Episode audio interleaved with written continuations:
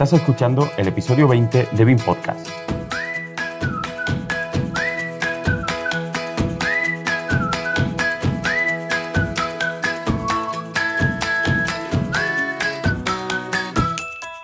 Hoy en directo desde UIN 2019.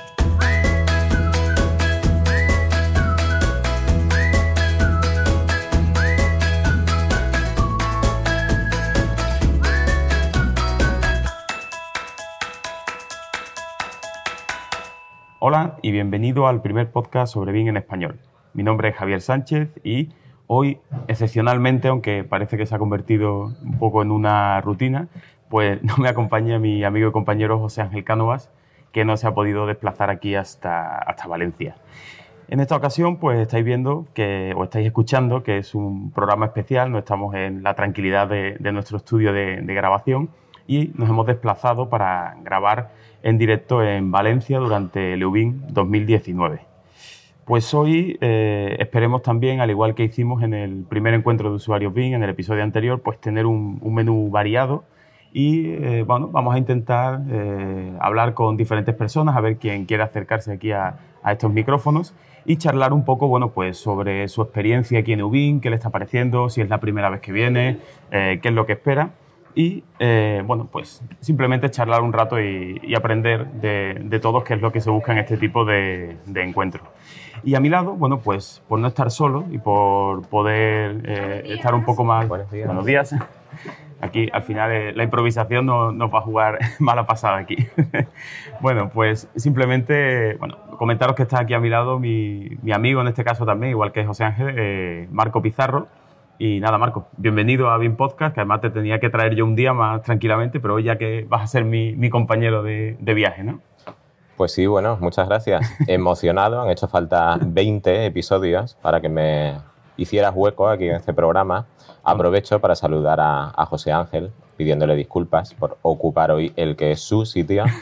Y bueno, pues nada, buenos días. Pues, y nada, pues Marco ha, venido conmigo desde, desde, Sevilla. Bueno, Marco es, arquitecto, ya yo creo que otro día tendremos una charla con él que tiene mucho que contarnos. Él, bueno, eh, arquitecto, trabaja en la administración pública, también desarrolla eh, proyectos de forma independiente, es docente, ha sido arquitecto de visado, profesor de música, o sea que es un hombre muy polifacético, ¿no? Tiene todas las caras de, del BIN y de, la profesión en, muchos aspectos.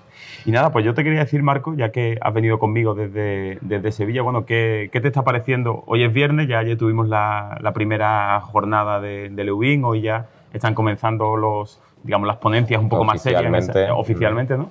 ¿Qué, ¿Qué, impresión te está llevando de, del EUBIN? Pues la impresión que me estoy llevando del Leuvín es la que esperaba llevarme, lo cual dice mucho porque eh, veníamos los dos con las expectativas muy altas y todas esas expectativas se están cumpliendo. Expectativas altas que derivan pues de, bueno, de los testimonios conocidos, del hecho de saber pues que la gente que viene suele repetir, la gente es reincidente, y eso había creado unas expectativas estupendas que se están cumpliendo. Estamos ayer un día estupendo, hoy estamos empezando el segundo día, está lloviendo aquí en Valencia, con lo cual, ¿qué eh, mejor se puede hacer que, que, venir a pasar aquí otro día estupendo, con paella, etcétera, etcétera? O sea que, que, muy bien, cumpliéndose las expectativas que eran altas. Eso. Y bueno, no sé, ¿quién te parece ¿Cuál crees que puede ser un menú interesante? A ver, de los, stands, bueno, para el que no haya venido a EUBIN, nosotros vamos a aparecer ahora que llevamos aquí toda la vida, pero bueno, ahí estábamos en la, escuela eh, de Ingeniería de la Edificación, Arquitectura Técnica, Aparejadores de la, UPV, no sé exactamente el nombre, disculpadme. Y bueno, entramos en el hall y hay una pequeña zona de, expositores, hay bastantes empresas aquí, desde aquí estoy viendo el stand de CIPE, están también de Precios Centro, eh, están también Solibri, bueno, Binanco, hay no sé si me, dejo un montón esta, esa zona. Y después hay un espacio de aula magna, aulas talleres, en los que ayer tuvimos un menú de, bueno, había que elegir entre una oferta de 8 o 9 talleres y fue un tema práctico y ver visiones, yo creo que, que estuvo muy bien. Yo, quizás al principio me lo esperaba como algo más comercial y después me di cuenta que, bueno, al final hay, mucha, hay mucho feedback con los ponentes, puedes preguntarle, ¿no? creo que está bastante bien. Y después la parte del aula magna, que es un poco las ponencias más académicas, y más hoy, que es el día dedicado a la, formación. Y por último, ayer también tuvimos una eh, reunión masiva, ¿no? De, o encuentro de, grupos de usuarios BIM de, de, España y que fue un aula, vamos, una cosa, eh, la verdad que bastante espectacular, una reunión con cientos de personas, ¿no? Y la verdad que estuvo muy estuvo interesante, muy bien. sí. Entonces, pues nada, a ver, de la gente con la que hemos charlado, ¿quién crees que podemos ir a su caza y captura? bueno, pues yo creo que una oportunidad sería pasar aquí a la zona de stands, donde eh, efectivamente tenemos muchas marcas comerciales, pero yo creo que una de las cosas que caracteriza este congreso, este encuentro en definitiva, es la cercanía incluso de, las marcas comerciales, que de alguna forma vienen eh, casi sin pudor en paños menores a mostrar todo aquello en lo que pues eh, tienen metidas las manos ahora, las manos en la masa. Y eh, bueno, habida cuenta que mm, muchas de ellas están en plena efervescencia, es decir, estoy pensando en Zipe, en Rip Spain, la gente de BeamMate, em, en plena efervescencia en el sentido de que no dejan de sorprender cada día con cosas nuevas. Con lo cual, interesante resulta ver cuáles, esas, cuáles son esas cosas nuevas, las que han venido, las que han llegado y las que están a punto de llegar. Yo creo que casi resulta más interesante eso, saber en qué andan metidos, aunque digamos no, no tengan todavía el producto preparado para salir a la calle que, en todo lo que va saliendo, que día a día nos sorprenden con cosas nuevas. Y, además, yo creo que hay, que hay, hay que ser bastante valiente porque aquí el, el, nivel de los congresistas eh, es muy alto, o sea, aquí no estamos hablando normal, bueno, habrá gente supongo que se acercará o tendrá poco conocimiento del BIM, pero que yo por lo que estoy viendo y por las charlas que estamos teniendo, el perfil aquí es medio alto, entonces, bueno, también ser una marca y exponerte a, usuarios de ese nivel también supone cierto riesgo, ¿no? De, que te pregunten. Pero, pero vuelvo eh, a, acudir a esa cercanía, es decir, evidentemente aquí tenemos ponentes y, presentes del más alto nivel. No es solamente que tengamos aquí un stand de CIPE o de RIV Spain, es que tenemos aquí a Vicente Castells y tenemos a Fernando Valderrama, con los que compartes desayuno, copa o charla de pasillo. Eso es, yo creo, lo realmente interesante, estar aquí con, los padres biológicos de las criaturas. Pues sí, de verdad que sí. Mm. Pues si te parece, mm, vamos a cortar tres minutos, nos acercamos ahora que hay un poquito de tranquilidad y a ver si pillamos a alguien y charlamos cinco minutillos, ¿no? A ver, a ver quién, se, quién se acerca. Venga, continuamos. Bueno, pues nos hemos acercado al primero de los stands y está aquí un viejo conocido ¿no? ya de, de los congresos y bueno, una persona que, que sabe muchísimo de, este tema del BIM y, de, y quizás de la parte que al principio menos llama la atención, pero después acaba siendo la que realmente marca la, la diferencia. Aquí a nuestro lado está Andrew López de, de Solibri. Nada, Andrew, bienvenido a, a BIM Podcast y gracias por, pues, por prestarnos unos minutitos de, de, tu tiempo. Sin problema, muchas gracias a vosotros.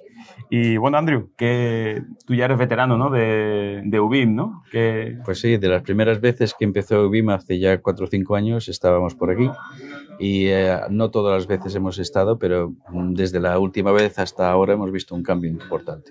Y que comentábamos un poco ¿Qué tipo de...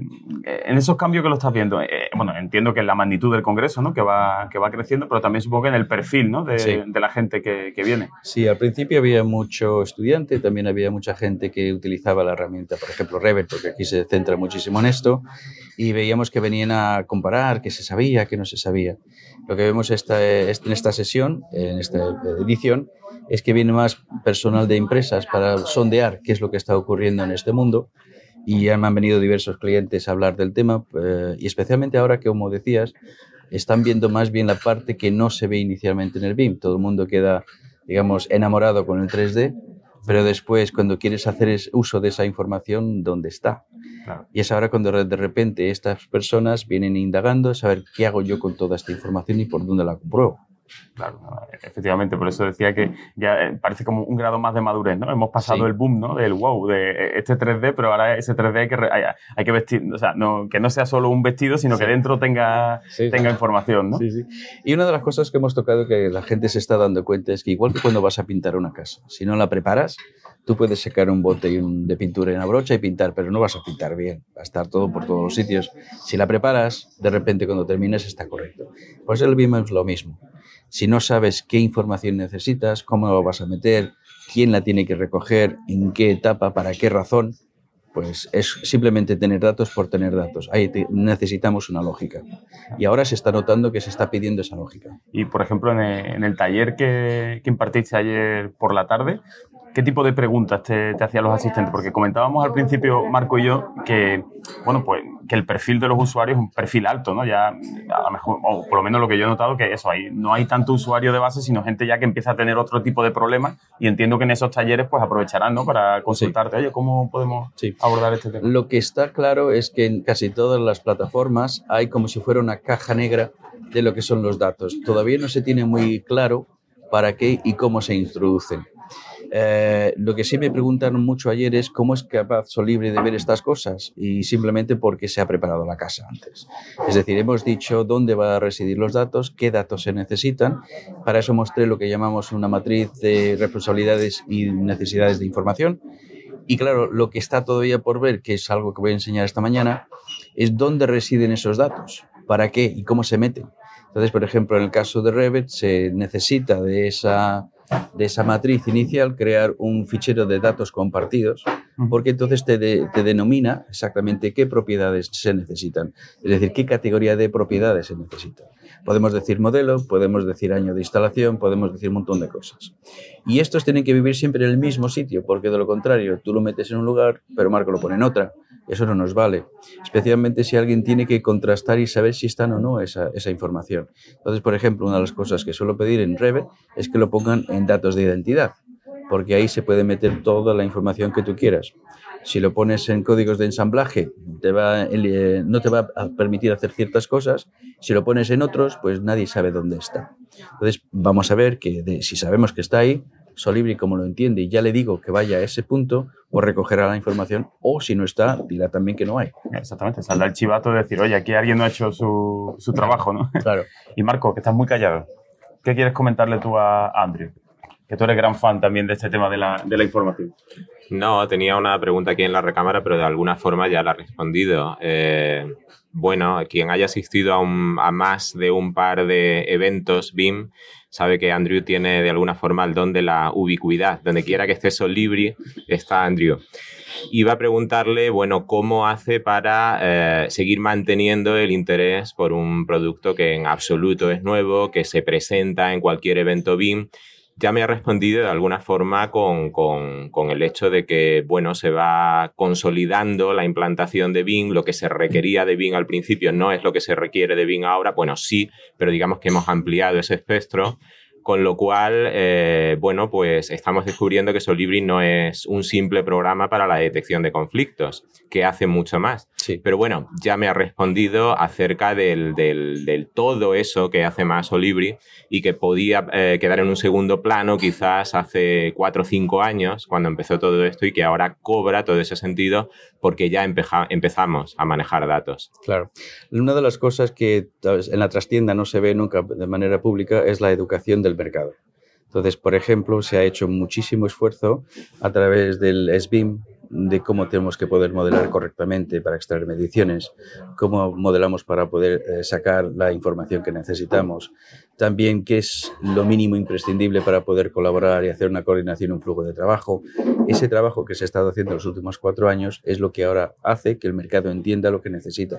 Entonces, nuestra labor ha sido mucho más de educación en este momento vemos que empieza a recogerse ese, ese, esfuerzo justamente por lo que acabas de decir. Hemos empezado a madurar y estamos ya en otro renglón. Muy bien, un modelo BIM no es solo una unión indisoluble entre geometría y datos, sino que esos datos deben estar perfectamente ordenados, accesibles y ser útiles. Hay que tener en cuenta ahora que casi todos los eh, promotores, por ejemplo, o entes públicos, necesitan esos proyectos en BIM no porque digamos vamos a hacerlo en BIM, sino porque tienen que ser eficientes. Y para ser eficiente, si no eres estructurado, no lo eres. Y si no es modelado de una manera apropiada, no puedes ver si se está, está haciéndose correctamente o no. Y una de las cosas primordiales que quiere hacer Solibri ahora, al haber lanzado lo que nosotros llamamos el Solibri Site, es poder no dividir el, el, proyecto entre lo que es el diseño, sea básico y de ejecución, y que cuando lo llega a obra desaparece ese modelo y lo vuelven a hacer de nuevo. Con este sistema ahora permitimos que el modelo siga su viaje en OpenBIM a través del modelo federado. Entonces, directamente los constructores, el jefe de obra, tiene acceso a ese modelo con un sistema de Solibri en el que puede contrastar mediciones, puede hacer todos los replanteos, puede ver si qué necesita para hacer una certificación y también puede, digamos, reunir a la gente o a sus contratistas que tienen que hacer algo, mostrarles en vivo qué es lo que tienen que hacer y eso acorta los tiempos muchísimo. Al mismo tiempo elimina los errores porque los hemos ido comprobando de manera cíclica en los procesos de preproyecto, proyecto básico y el de ejecución. De manera que verdaderamente cuando llegue a obra, esos problemas se han eliminado. Que luego hay cambios por otras razones, bueno, pues así sea. Pero en el mismo momento, los, las, digamos, finalidades que hacen cuando se llega a obra, como puede ser la instalación de una planta de enfriadora o cualquier sistema de puertas o algo más allá que pueda haber variado de lo que estaba estipulado en el proyecto de ejecución, se retorna por un protocolo que tenemos interno y devuelvamos esa información al modelo que finalmente, de manera progresiva durante la construcción, se puede entregar apropiadamente, incluyendo los manuales y también todo lo que configura de ese proyecto para el libro del edificio. Eso no viene por arte de magia, viene porque hemos ido metiendo esta información, ha sido controlada y hay un flujo de trabajo igual que unos protocolos, ni más ni menos. Posibilitando en definitiva que el modelo BIM se comporte como un modelo vivo. Correctamente. El modelo empieza, nunca termina. Porque una vez que ya se ha ido entregado, se ha entregado ese modelo, por ejemplo, el que va a mantenerlo necesita el fichero federado porque va a buscar los elementos que necesitan mantenimiento o los va a buscar por una fecha. Si yo sé que tengo cuatro o cinco edificios que necesitan enfriadoras nuevas, porque cada uno me va venciendo sus garantías o su vida útil en algunos tiempos, yo puedo extraer esa información para ver cuántos tengo, de qué tipo son, qué frigorías necesito y hacer una compra apropiada. Otro caso, por ejemplo, en Reykjavik, en Islandia, se está utilizando porque todo lo que es el ente público de lo que es eh, la vivienda pública necesitan poder mantener todas esas viviendas. Y el problema que hay es, vale, vas a hacer esta vivienda, pero de repente vuelves a mi oficina y vuelves a otra vivienda y vuelves a otra oficina. Hay una, mm, digamos, eh, inefectividad que hay que eliminar. Si yo sé ah, inicialmente viendo el modelo que tengo que hacer esto en un sitio, esto en otro sitio y demás, y ya estoy viéndolo, sé de dónde acopio lo que necesito, sea a qué me enfrento cuando llego a ese sitio para, pues, hace falta una escalera o cualquier otra cosa, y soy mucho más eficiente en retornar eh, de nuevo la información que acabo de generar manteniendo ese edificio. Por eso es tan importante el modelo BIM. El modelo BIM no es simplemente para crearlo, sino para usarlo.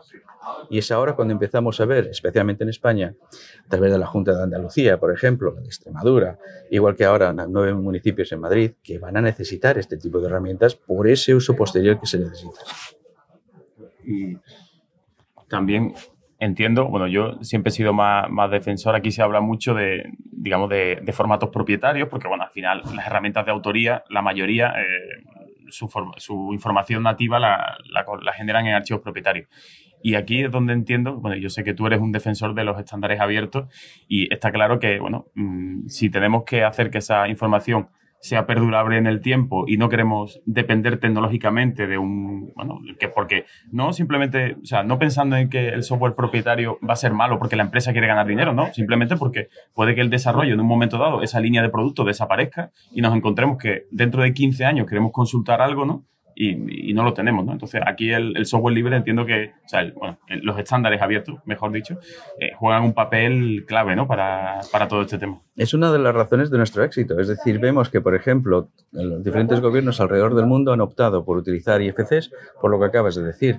No, pueden, no hay capital humano ni, inversión que mantenga la información viva con sistemas que son eh, propietarios. ¿Por qué? Porque necesitas un eh, batallón de personas a modificando todos los ficheros que puede haber en un proyecto y encima volviéndolo a modificar cuando salga una nueva versión. Y si, como bien dices, puede desaparecer ese sistema, pues se quedan bastante enganchados. De forma que yo puedo guardar un IFC y abrirlo en 20 años y seguiré pudiéndolo abrir. Y esa es la gran diferencia. Además, el tamaño de ese formato y que está todo contenido. Uno de los grandes problemas que nos estamos enfrentando ahora, cuando vamos ganando madurez, es que ahora se le está pidiendo a mucha gente cuando entregan el modelo nativo que nos diga cómo ha compuesto ese modelo, porque es casi imposible de saber. Tú haces unas cosas de una manera, tú lo haces de otra y yo de otra. Mientras que el IFC las congrega, las pone, las estructuras siempre por clases. Entonces no te puedes perder. No es cuestión de cómo están referenciados ni cuáles son los vínculos, sino que está todo ahí. Una gran diferencia. Y ese es un gran éxito nuestro, sinceramente, por, por eso mismo, porque creemos en OpenBIM. Pues yo creo que con estas palabras, nada, pues creo que poco más hay que añadir. Tampoco, tampoco te, te queremos robar No pasa de- nada. demasiado tiempo. Además, estoy viendo que están poniendo ya por aquí el desayuno. Sí, así que ya nada, pues, y, y ahora Y huele a café. ya huele a café, pues hacemos una pausa y nada, eh, pues gracias por, A vosotros por, estas palabras y enhorabuena pues, por todas las ponencias oye, y por, por esa persistencia de estar en todos los eventos y predicando muchas veces en el desierto Sí, sí. todo este tema y, y parece que ahora nos estamos dando cuenta el resto de que es verdad que oye, pues no, no estaba tan loco este hombre que nos hablaba de, de esa interoperabilidad de datos y de esa eh, permanencia ¿no? de, Sí, de ya puedo decir que la tierra prometida está a la vista. Venga, Pues un saludo. pues, muchas gracias Andrew A vosotros. Bueno, pues continuamos dando una vueltecita por aquí por el EWIN y nos encontramos aquí a cuatro BIN trastornados, a dos señores que vienen de Alicante. Bueno, presentaron, ¿no? Yo creo que es, lo suyo, ¿no? ¿Qué tal, Javier? Yo soy Juan Almeida de Binras y aquí estamos, disfrutando ahora de la pausa de- del cafecito de Leubín por la tarde, una horchata y unos, y unos fartons. Exactamente. Unos fartons, nos hemos comido unos fartons. ¿Te has comido unos cuantos? Vaya. A mí no me ha Eh, llegado, ¿eh? O sea que... No, yo me he comido la paella con unas alubias eh, así de grandes. Oh, qué bueno. Yo he comido dos platos. Eso es- eso. Pues nada, yo soy Evelio Sánchez de, de BIMRAS también y nada, encantado de estar por aquí con, con toda esta gente. Pasando aquí. Yo voy detrás con el micro que no llega el cable. Pues nada, nada, yo también estoy por aquí disfrutando mucho, Rogelio Carballo de Vinras, así que, pues nada, a seguir compartiendo. Venga, más presentaciones. ¿Qué tal? Soy Rafa de Jara y Sedal y nada, pues aquí disfrutando de Wing y de- del, del mundo de la caza. Venga, siguiente. Buenas tardes, soy Vicente Castel de CIPE. Vamos, honrado de estar acompañado de nuestros representantes en los podcasts. Bueno, yo soy Pablo Gilaber de CIPE y nada, un año más aquí con los amigos de NUI. Pues. Bueno, y Marco que está por aquí. sigue- Bueno, sí, Marco sigue de escudero coyuntural, vamos a decir. Todavía no, no se ha aburrido de mí. Y bueno, a ver, que ayer estuvimos grabando y ya llevamos un par de días de, de UBIN. Vosotros ya podemos decir que sois veteranos, que ya habéis venido más de una vez, así que ya sois Hombre, claro, segunda vez aquí. Es más de una. Oye, pero, pero genial, ¿eh? Aquí en cuanto vienes, el- la primera vez que vienes ya el segundo día ya es como si hubieras venido más veces, porque la gente trata genial aquí, ¿eh? La parte social de este, de este congreso es importantísima y está muy bien llevada, se nota mucho. Y, a ver, una pregunta, ¿eh? ¿Habéis repetido? ¿Por qué repetís? ¿Qué esperáis cuando venís aquí al, al EUBIN? Aparte de, que, de, de hacer spam masivo, ¿qué, qué- Ya lo qué más esperáis? No, bueno, fíjate, ahora que dices lo del, lo del spam masivo y que está Vicente aquí, recuerdo que la, la primera, las primeras palabras que Vicente me dijo el año pasado, según me vio, fue eh, sois unos spammers de la hostia. Si hago yo eso, me matan. Y, hombre, lo cierto es que me dolió, pero tuve que darle toda razón. Si hace eso, lo matamos. Pero nosotros mismos. No, no, pues eh, ten- razón. Es que yo creo que habéis creado una nueva tendencia de marketing, que es el marketing guerrilla, no, el marketing de guerra declarada. No, bueno, el nuestro efectivamente es de comandos más que de guerrilla, porque vamos cada uno por, por su lado, con, con- sí, eso sí, con, con mira telescópica y con, con rifle de largo alcance, porque al final, coño, las balas son caras, hay que, hay que mm, medir bien la munición y, y efectivamente, pues tratar de, no spam, pero sí de, colocar el, mensaje a, a la gente que puede tener interés en él, pues lo mejor posible. Al final es una cuestión de, de cirugía. Si disparamos a todos lados no, no tiene tanto sentido, pero, pero sí es cierto que, que procuramos apuntar primero, garantizar que vamos a hacer por lo menos un blanco y, y después... Aquí Juan haciendo, se está Juan está enrollando, se diciendo está como si, si estuviésemos en vídeo veríamos a Juan por enésima vez diciendo que me enrollo. Eh, todavía no me he presentado, con lo cual 10 minutos tendría... Pues yo creo que Belio pone la sensatez en el podcast. Yo creo que sí. Claro que sí, pero y, y no tiene nada que ver con que yo sea el de, el de All Plan y, y me traten de Será porque tiene, menos, tiene menos que hablar de moderadores, entonces pues tiene que hablar. Es el mayor también y se le nota, eh, claro. Está más asentado. Se nota, se nota la experiencia. Aquí mis compañeros de, ya en el segundo día están alguno siesta de por medio y otros eh, pidiendo echar la rodilla a tierra. Pero, pero la, la experiencia es un grado, hay que saber dosificar el tiempo, las energías y todo eso.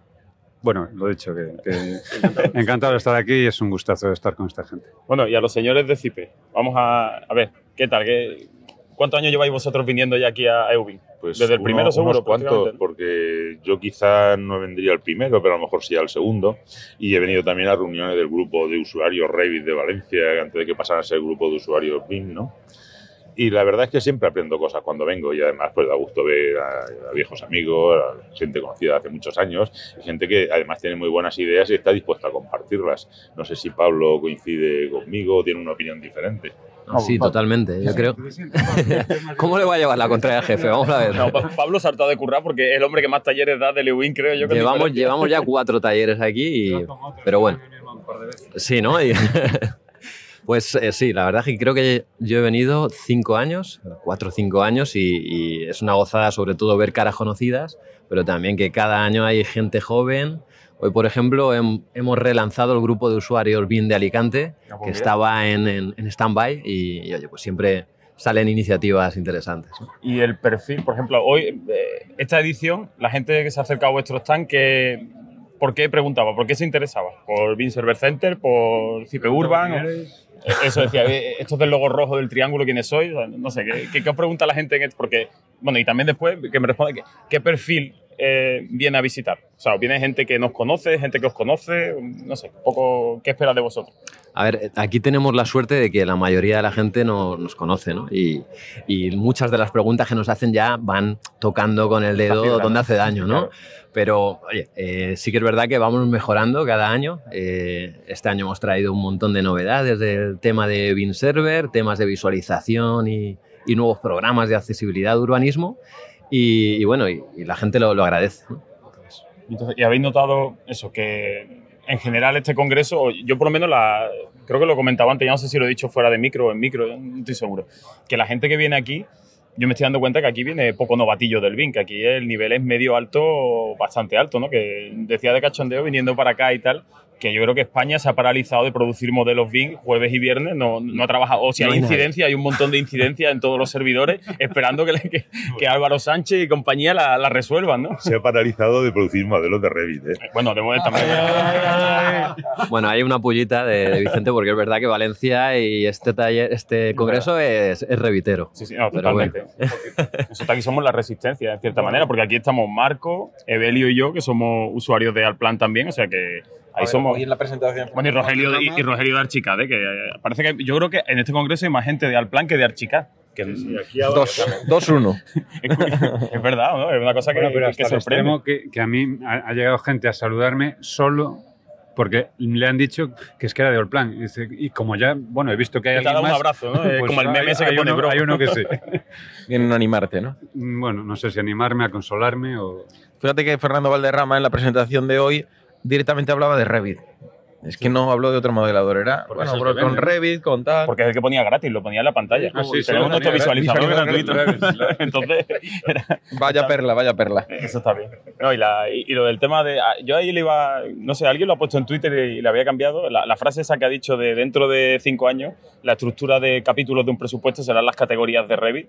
Yo creo que podía haber dicho serán las clases IFC, ¿no? Hubiera sido Por, un poquito por mejor. eso te digo que era Revit todo, tío. No, no. Ahí Y es más- así, aquí es así. No, pero en su caso es lógico hablar de Revit porque es la apuesta que ellos hacen. Es decir, más que de Presto se ha venido, más que de Presto incluso de Costit, que ya es un producto consolidado, se ha venido a hablar de Buildit y de Planet, que son aplicaciones específicas para Revit. Con lo cual, en su caso, la apuesta está clara, es lógico que se hable de Revit. Bueno, pues sí. Marco, ¿qué te quieres preguntar tú? Venga, apóyame, que No ya sé, llevo ya yo hablando un rato. ¿eh? apo- eh, aprovecharía eh, que tenemos aquí a Jefatura e Inteligencia de CIPE pisando suelo para apelando al apartado de primicias. Eh, primicias pensando, vamos a pensar no en primicias a corto plazo, sino primicias eh, a medio largo plazo, futuribles. Voy a tratar de incorporar aquí lo que hemos hablado fuera de micrófono. Eh, BIM Server Center no deja de sorprender, es Common Data Environment, es red social, es plataforma educativa, es realidad aumentada, pero se ha hablado, si no recuerdo mal, de realidad explicada, inteligencia artificial.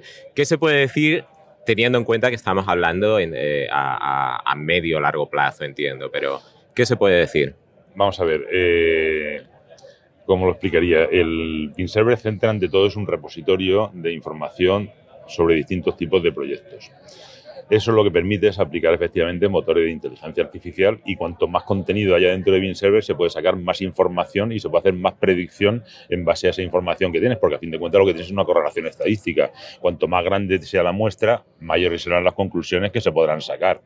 Eh, Pablo decía ayer la cifra de que tenemos ya 1.500 millones de entidades IFC en Bin Server Center. No es poco, pero claro, conforme vayamos teniendo más proyectos, conforme vayamos teniendo más usuarios, se podrá hacer una correlación mayor y será más razonable lo que se pueda obtener por correlación estadística en cuanto a comportamientos de un usuario concreto, en cuanto a nivel de satisfacción de sus clientes, en cuanto a si un diseño es correcto o no es correcto, en cuanto a cuáles van a ser los costes que tienen unas determinadas unidades de obra. Nosotros llevamos muchos años haciendo bancos de precios basándonos pues, en experiencias de unas pocas personas que han hecho obras, que han comparado con sus costes reales que han tenido con esas determinadas unidades de obra en unas obras concretas. Pero claro, si conseguimos que todas estas mediciones, estas, estos costes se vayan evaluando sobre los modelos reales, pues entonces ya no tendremos la experiencia de unas pocas personas a lo largo de su vida, tendremos la experiencia actualizada de miles de usuarios. Entonces, evidentemente no tenemos que hacer bancos de precios que vayan estimando cuál va a ser la cantidad de mano de obra necesaria, que es la que sale. Y tendremos una información que será muy valiosa. O sea, al final eh, el machine learning, eh, machine learning y el big data lo que necesita precisamente para entrenar un algoritmo es tener una cantidad de datos masiva, ¿no? Claro. Entonces, pues, Muchas empresas lo que pasa es que son contrarios a tener en un entorno común de datos colaborativos su información, porque dice, claro, mi información es mía. Pero claro, el amor con amor se paga. Es decir, si tú lo que quieres tener precisamente es las ventajas de poder aplicar ese análisis estadístico sobre una amplia base de datos, pues tendrás que aportar tú también tus propios datos para que sean útiles para todos. Y eso se puede, esos datos porque, bueno, por tema al final de Google, Apple y tal, con el tema de, los datos, se puede hacer eh, Big Data, mm. a ver si lo digo bien, anonimizando los datos. Por supuesto. Realmente. O sea, que tú puedes obtener el dato, pero no sabes de dónde viene. No, pero, pero, a ti particularmente si te interesa saber cómo te posicionas respecto al mercado. es decir, te interesa saber en qué tipo de unidades de obra tienen más costes que tienen las empresas del sector, en qué tipo de unidades de obra puedes competir ventajosamente con las empresas del sector y centrar tus esfuerzos de mejora precisamente en las unidades de obras en las cuales no tienes un buen comportamiento respecto al sector. Es decir, que a ti tus datos te interesa que no estén anonimizados, sino que tus propios datos puedan correlacionarse con estos datos anónimos del sector. Claro, claro, sí, bueno, eh, eh, es complicado. O sea, yo, sé que el tema de la, de la, privacidad aquí, pero lo veo un, al final un win-win. O sea, bueno, sí, pues oye, yo sacrifico ciertos datos en pos de que me mejore para otra cosa, ¿no? Al fin y al cabo, eh, es como el, el, compartir, ¿no? El tema del colaborativo.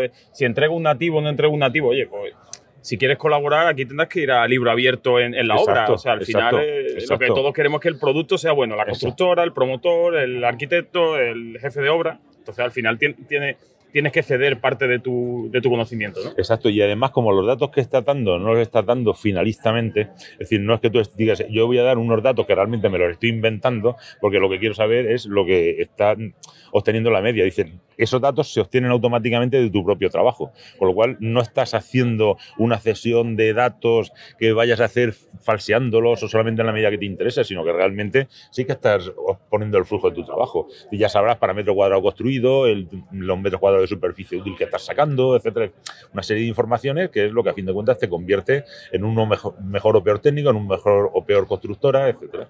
Y tenemos ya fecha para empezar a, a ver este tipo de, de, productos? Esa no te la puedo decir todavía. bueno, casi, casi hemos conseguido la primicia. ¿no? no vamos a ver, no puedes decir las cosas ni aunque pienses que pueden ser cercanas. No, puedes decirlas lo, porque... entiendo, lo entiendo. Pero ya entiende que también te tengo que picar yo un poquito a ver si consigo sí, he comprendido. que, que suelte un poquito.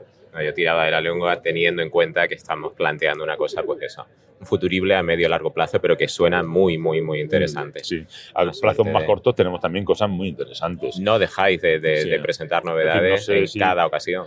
Conocéis nuestra iniciativa Open Systems, que también es un tema muy importante en el cual tenemos una expectativa de crecimiento muy grande de la empresa a un plazo realmente corto, porque ya estamos sacando productos dentro de esta línea. Esto consiste en un modelado BIM de precisión de sistemas de fabricantes de materiales o de sistemas más complicados, que pueden ser fachadas ventiladas, sistema de climatización, etcétera, en el cual además se modela su comportamiento técnico y se comporta su relación con otras disciplinas. Es decir, que a lo mejor puede ser un modelado, un Open System de unos sistemas de climatización, puede incluir no solamente su geometría y su posicionamiento en el espacio, sino las reglas de diseño del sistema, distancias que puede haber entre los componentes, desniveles, etcétera, más los templates para el Energy para poder hacer simulaciones energéticas con el sistema más los pesos que van a tener para poderlos integrar con el cálculo de estructuras, más las necesidades de alimentación eléctrica para aplicarlo con sistemas de instalaciones, más los mm, datos respecto a producción de ruido para poderlos vincular con los sistemas de acústica. Es decir, es un tema muy ambicioso y muy orientado a un fabricante de un sistema y con todas sus características. Y eso es un producto, eh, a ver, con- más o menos por lo que yo sé, viene un fabricante y dice, oye, quiero Bueno, integrar esto, o vais vosotros al fabricante. al fabricante hay que buscarlo. Es Ah, decir, alguno viene porque ya tiene una relación con nosotros de años, han entrado en el generador de precios, eh, han entrado en CIPECAMEP, es decir, han hecho una serie de cosas, pero la mayoría los tenemos que buscar. ¿Y qué respuesta está, está recibiendo? Buena. Sí, ¿no? Y de, y de los usuarios buena. también que hagan uso de... Por supuesto, es decir, eh, no sé, clientes que tenemos dentro de esta dinámica, pues tenemos Televest, tenemos Midea, tenemos Mitsubishi, tenemos Daikin, Toshiba, pero vamos, en Midea mm, hemos hecho el contrato en China, en Toshiba en Estados Unidos, es decir, que estamos llevando clientes importantes y no solamente en España. Pues genial. Y a ver, una pregunta que se me ocurre. Lista de deseo para EUBIN 2020.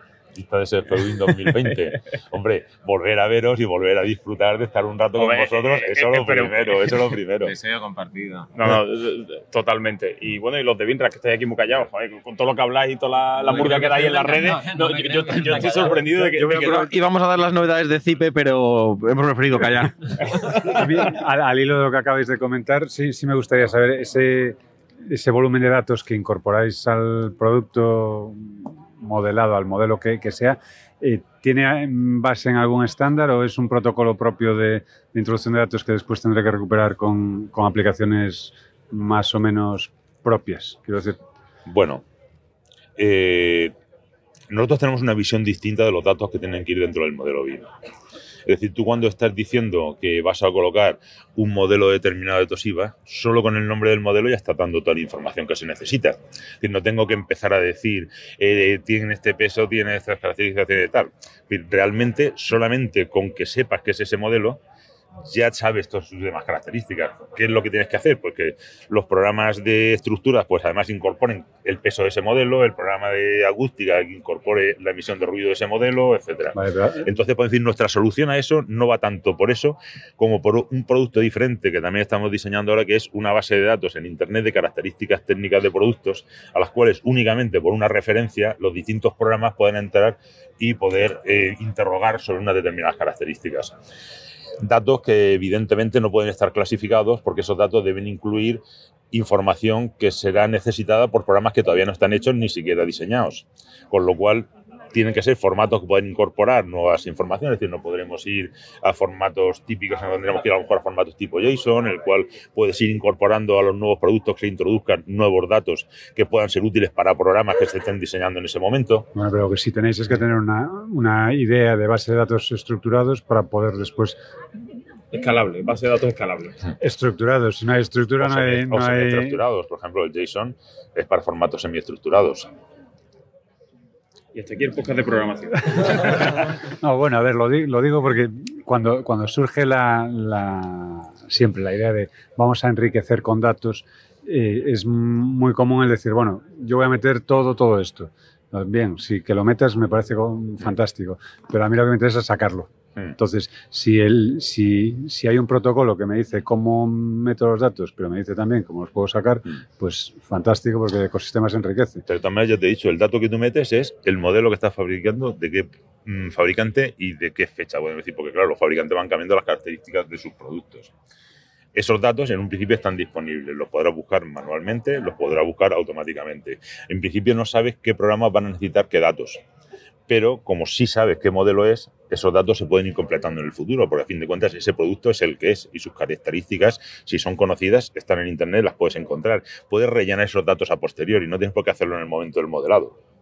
No, evidentemente, pero por eso mi duda respecto a la, estructura de esos datos, porque yo hoy le, le llamo eh, longitud, mañana le llamo largo y pasado le llamo dimensión A, y de alguna forma tendré que a, ese, a ese dato, de- con una cierta estructura, reconocer que se refiere a, un- a una geometría o a un... Pero tu modelo concreto de Toshiba del catálogo de este año pesa lo que pesa. Y ese Sí, producto pero, es el pero que es. diferenciar que Es- son ese dato- 86 kilos o 86 centímetros requiere una estructura de datos. eh, no, requiere saber cuál es el modelo que estás poniendo. No, Con el modelo si que ese- estás si ese poniendo. modelo esos- tiene esos datos 86 están. centímetros y pesa 86 kilos, mm, tengo datos que si no tienen una estructura no tienen un significado. Vamos a ver, insisto, sabes qué modelo es Existen PDF del fabricante, existe una serie de información que se puede recopilar con posterioridad al tema de haber modelado, porque ese modelo existe y tiene unas características. Otra cosa es que esos datos estén en el modelo. Los datos no tienen por qué rellenarse en el modelo en el mismo Sí, momento sí, que no, modelas eso- el aparato. claro. Se pueden poner a posteriori. Y si en el futuro, para otras aplicaciones, necesitas unos datos que no conocías que ibas a necesitar Sí, en el porque la que normativa me obliga a incluir Eh. una, nueva, una, una nueva característica del modelo en, en- en mi hoja de especificaciones, está claro que el programa correspondiente podrá recuperarla. Claro. Pero Y- y antes que tendré que estructurar esos que datos mismo para que yo los no- pueda entender. y que el mismo fabricante no conocía en su momento, Sí, sí, porque sí. no era necesario hacer los ensayos y esos ensayos se han hecho con posterioridad, entonces los datos se conocerán con posterioridad, pero el modelo seguirá siendo el mismo, con lo cual podrás completar los datos después. Bueno, y hasta aquí el podcast de programación. No, a mí me interesaba un poco más la, vuestra experiencia con Creo que Cipe- te interesaba sacarme el micro. No, claro, eso también. Eh, Eso nos interesaba a los dos. ¿eh? eh, Pelea de gallos de frikis. sí, efectivamente. Los que no hablamos cantonés vamos a hablar de cosas serias. Eh, lo de, me interesa vuestra, vuestra experiencia con Cipe Urban, ¿no? Sobre todo porque no nego, no- o sea, no reconocemos el valor de la, de la- de la plataforma, ¿no? Nos parece un camino que está ahí, que vamos a tener que seguir todos y además con mucho beneficio. ¿Nos a vos o nos? Nos, a todos nosotros. Eh, pero claro, no siempre sabe que está lidiando con la administración. ¿no? Entonces la cuestión es qué tal está haciendo la administración. eh, mm, primero, eh, tener que adaptarse a una plataforma tecnológica, con lo que eso supone, y a mayores, eh, una plataforma que es imposible que pueda resolver todos sus parámetros, porque una licencia urbanística no solo depende de una normativa urbanística propia del local, del lugar, sino que también depende de una normativa sectorial, a veces mm, nacional, a veces autonómica, con lo cual aquí tenemos 17 comunidades autónomas con sus normativas de suelo específicas. No sé, no sé cómo influye eso en vuestra plataforma, en la dificultad que eso in- supone ir introduciendo esas, esas, esas distintas escalones de normativa urbanística y además cómo se comporta la la administración ante esa complejidad también. ¿no? Eso se soluciona con JSON. Bueno, eh, esto quizás sea una pregunta que pueda contestar mejor Pablo Gilavera, al menos técnicamente.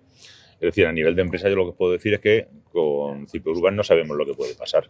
Que no sabemos lo que puede pasar, es terra incógnita, hemos probado a ver un nuevo modelo de negocio que puede desde ser un intento fallido a ser una cosa que redefina el futuro de nuestra empresa.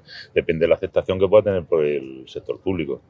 En cualquier caso, técnicamente le paso el micrófono Solo te, a Pablo puedo y decir, lo explique. solo te puedo decir que nosotros esperamos que por lo menos reduzcan los plazos de licencia, claro, porque es que lo que habíais comentado, lo que comentabais de esa, esa media de estudio estadístico de ocho meses para Daba una miedo, licencia. miedo. Esa estadística de, de promotora daba miedo, desde luego. Yo creo que es una demanda eh, de todo el sector ahora mismo. ¿no? Hay una crisis importante en lo que es la administración y en la gestión de, de expedientes, de licencias.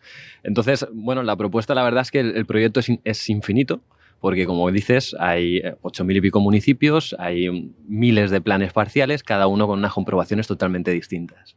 El planteamiento que hemos hecho es algo escalable, en este caso sí, que es, eh, bueno, le planteamos eh, a la administración, a cada municipio con el que hablamos, le enviamos una tabla Excel con todas las comprobaciones que ya tenemos programadas y ellos, que son los que conocen la normativa, son los encargados de identificar las zonas de expansión del municipio para empezar por algún sitio y a partir de ahí enviarnos unas tablas Excel que nosotros nos encargamos de programar. Ese es un poco el, procedimiento o el protocolo que estamos, que estamos llevando a cabo. Sí que es verdad que desde el primer momento informamos de, oye, eh, tenemos 50 comprobaciones, a lo mejor vuestra normativa habla de 70 comprobaciones. Os va a facilitar la vida en un 80%, pero ellos, la, la aceptación que están teniendo es muy aceptable, o sea, realmente están bastante interesados. Sí que eso nos ha sorprendido, porque como comentaba anteriormente, pensábamos que íbamos a recibir un rechazo, nos iban a cerrar la puerta nada más llegar, pero la realidad no ha sido esa. Hay más problemas políticos que, que técnicos en ese sentido.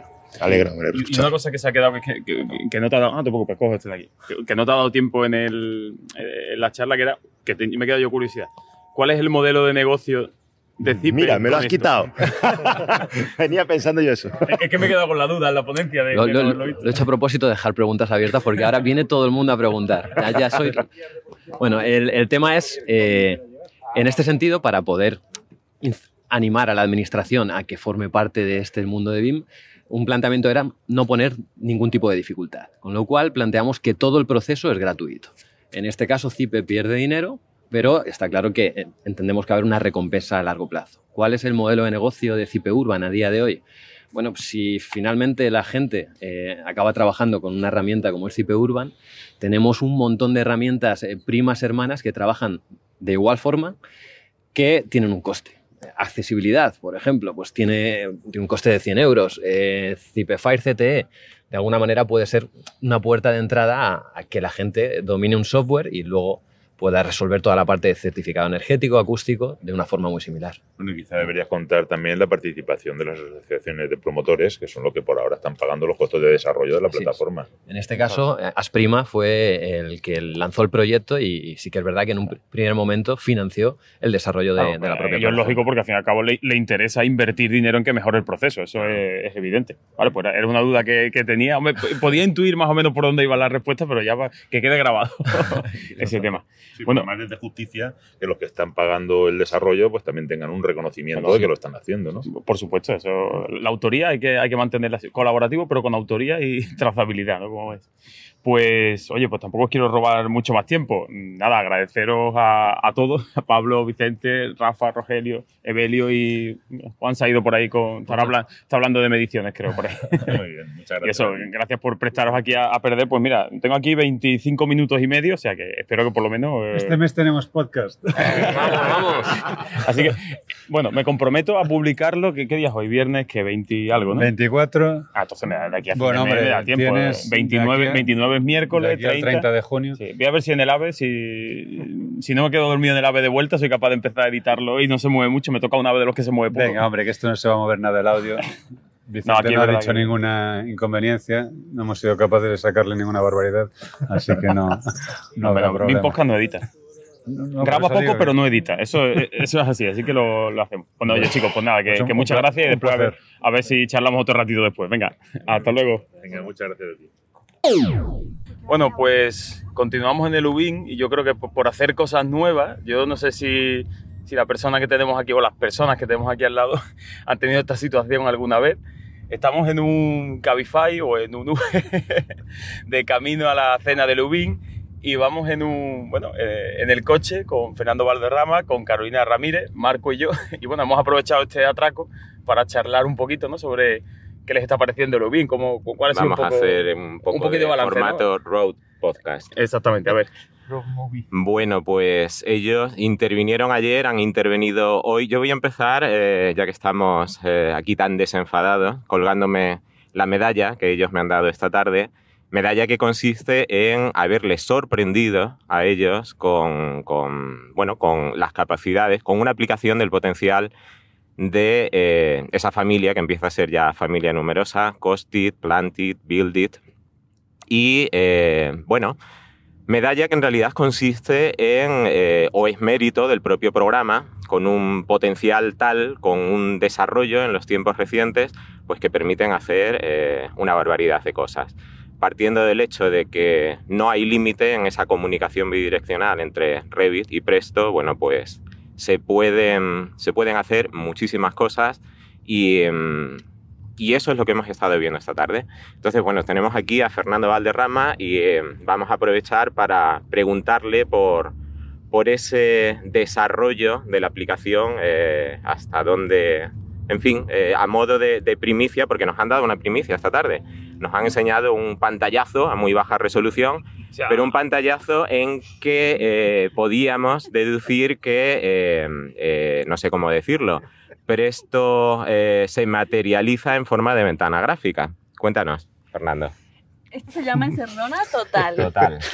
Bueno, hemos, eh, aparte de agradecer a Marco que me haya facilitado una forma tan buena de terminar mi presentación, porque eh, presentar algo que hace otra persona con, con el, el programa que tú has hecho y que lo lleva, mm, no digo que fuera de sus límites, pero sí que hacer cosas que yo no me plantearía o no, no sabría, ¿no? La verdad es que eso me, me gusta mucho. Y, y dicho eso, pues he dejado al final, después en la sección tomas falsas, eh, sí, sí, eh, para los que se levantan del cine y, y para los que se quedan a ver después de los créditos, pues he enseñado un poco una ventana que es al futuro, una ventana a lo que creo que va a tener éxito en el futuro, pues que está en forma de nube y donde hay una información que creo que se puede atacar muy bien y que es realmente muy colaborativa. Eh, Y, y creo que el BIN, si es algo, pues es colaborativo y si es colaborativo, pues los datos tienen que estar en la nube y el software ya a lo mejor pues puede estar en la nube o no, pero tiene que acceder a esos datos comunes y eso es la ventanita que hemos, que hemos visto hoy un poco. Pues muy interesante, es decir, que esa eh, ventana va a ser una ventana abierta a la nube. Una nube que va a alojar eh, algo que tiene una dimensión eh, gráfica, geométrica, evidentemente, es lo que veíamos allí. ¿Cómo funciona esa nube? ¿Dónde se va a alojar y qué, qué va a alojar? Ahí no sé si puedo contar todo esto. Hasta donde tú puedas leer. Hasta donde yo pueda Y leer. abrimos el, el capítulo de primicia. Pues mira, eh, yo hubiera eh, estaba muy interesado por saber si hoy alguien iba a hablar más de, de la nube que es la nube de Autodesk. Y, y bueno, pues no he oído hablar mucho, entonces me alegro casi de ser un poco un, un pionero.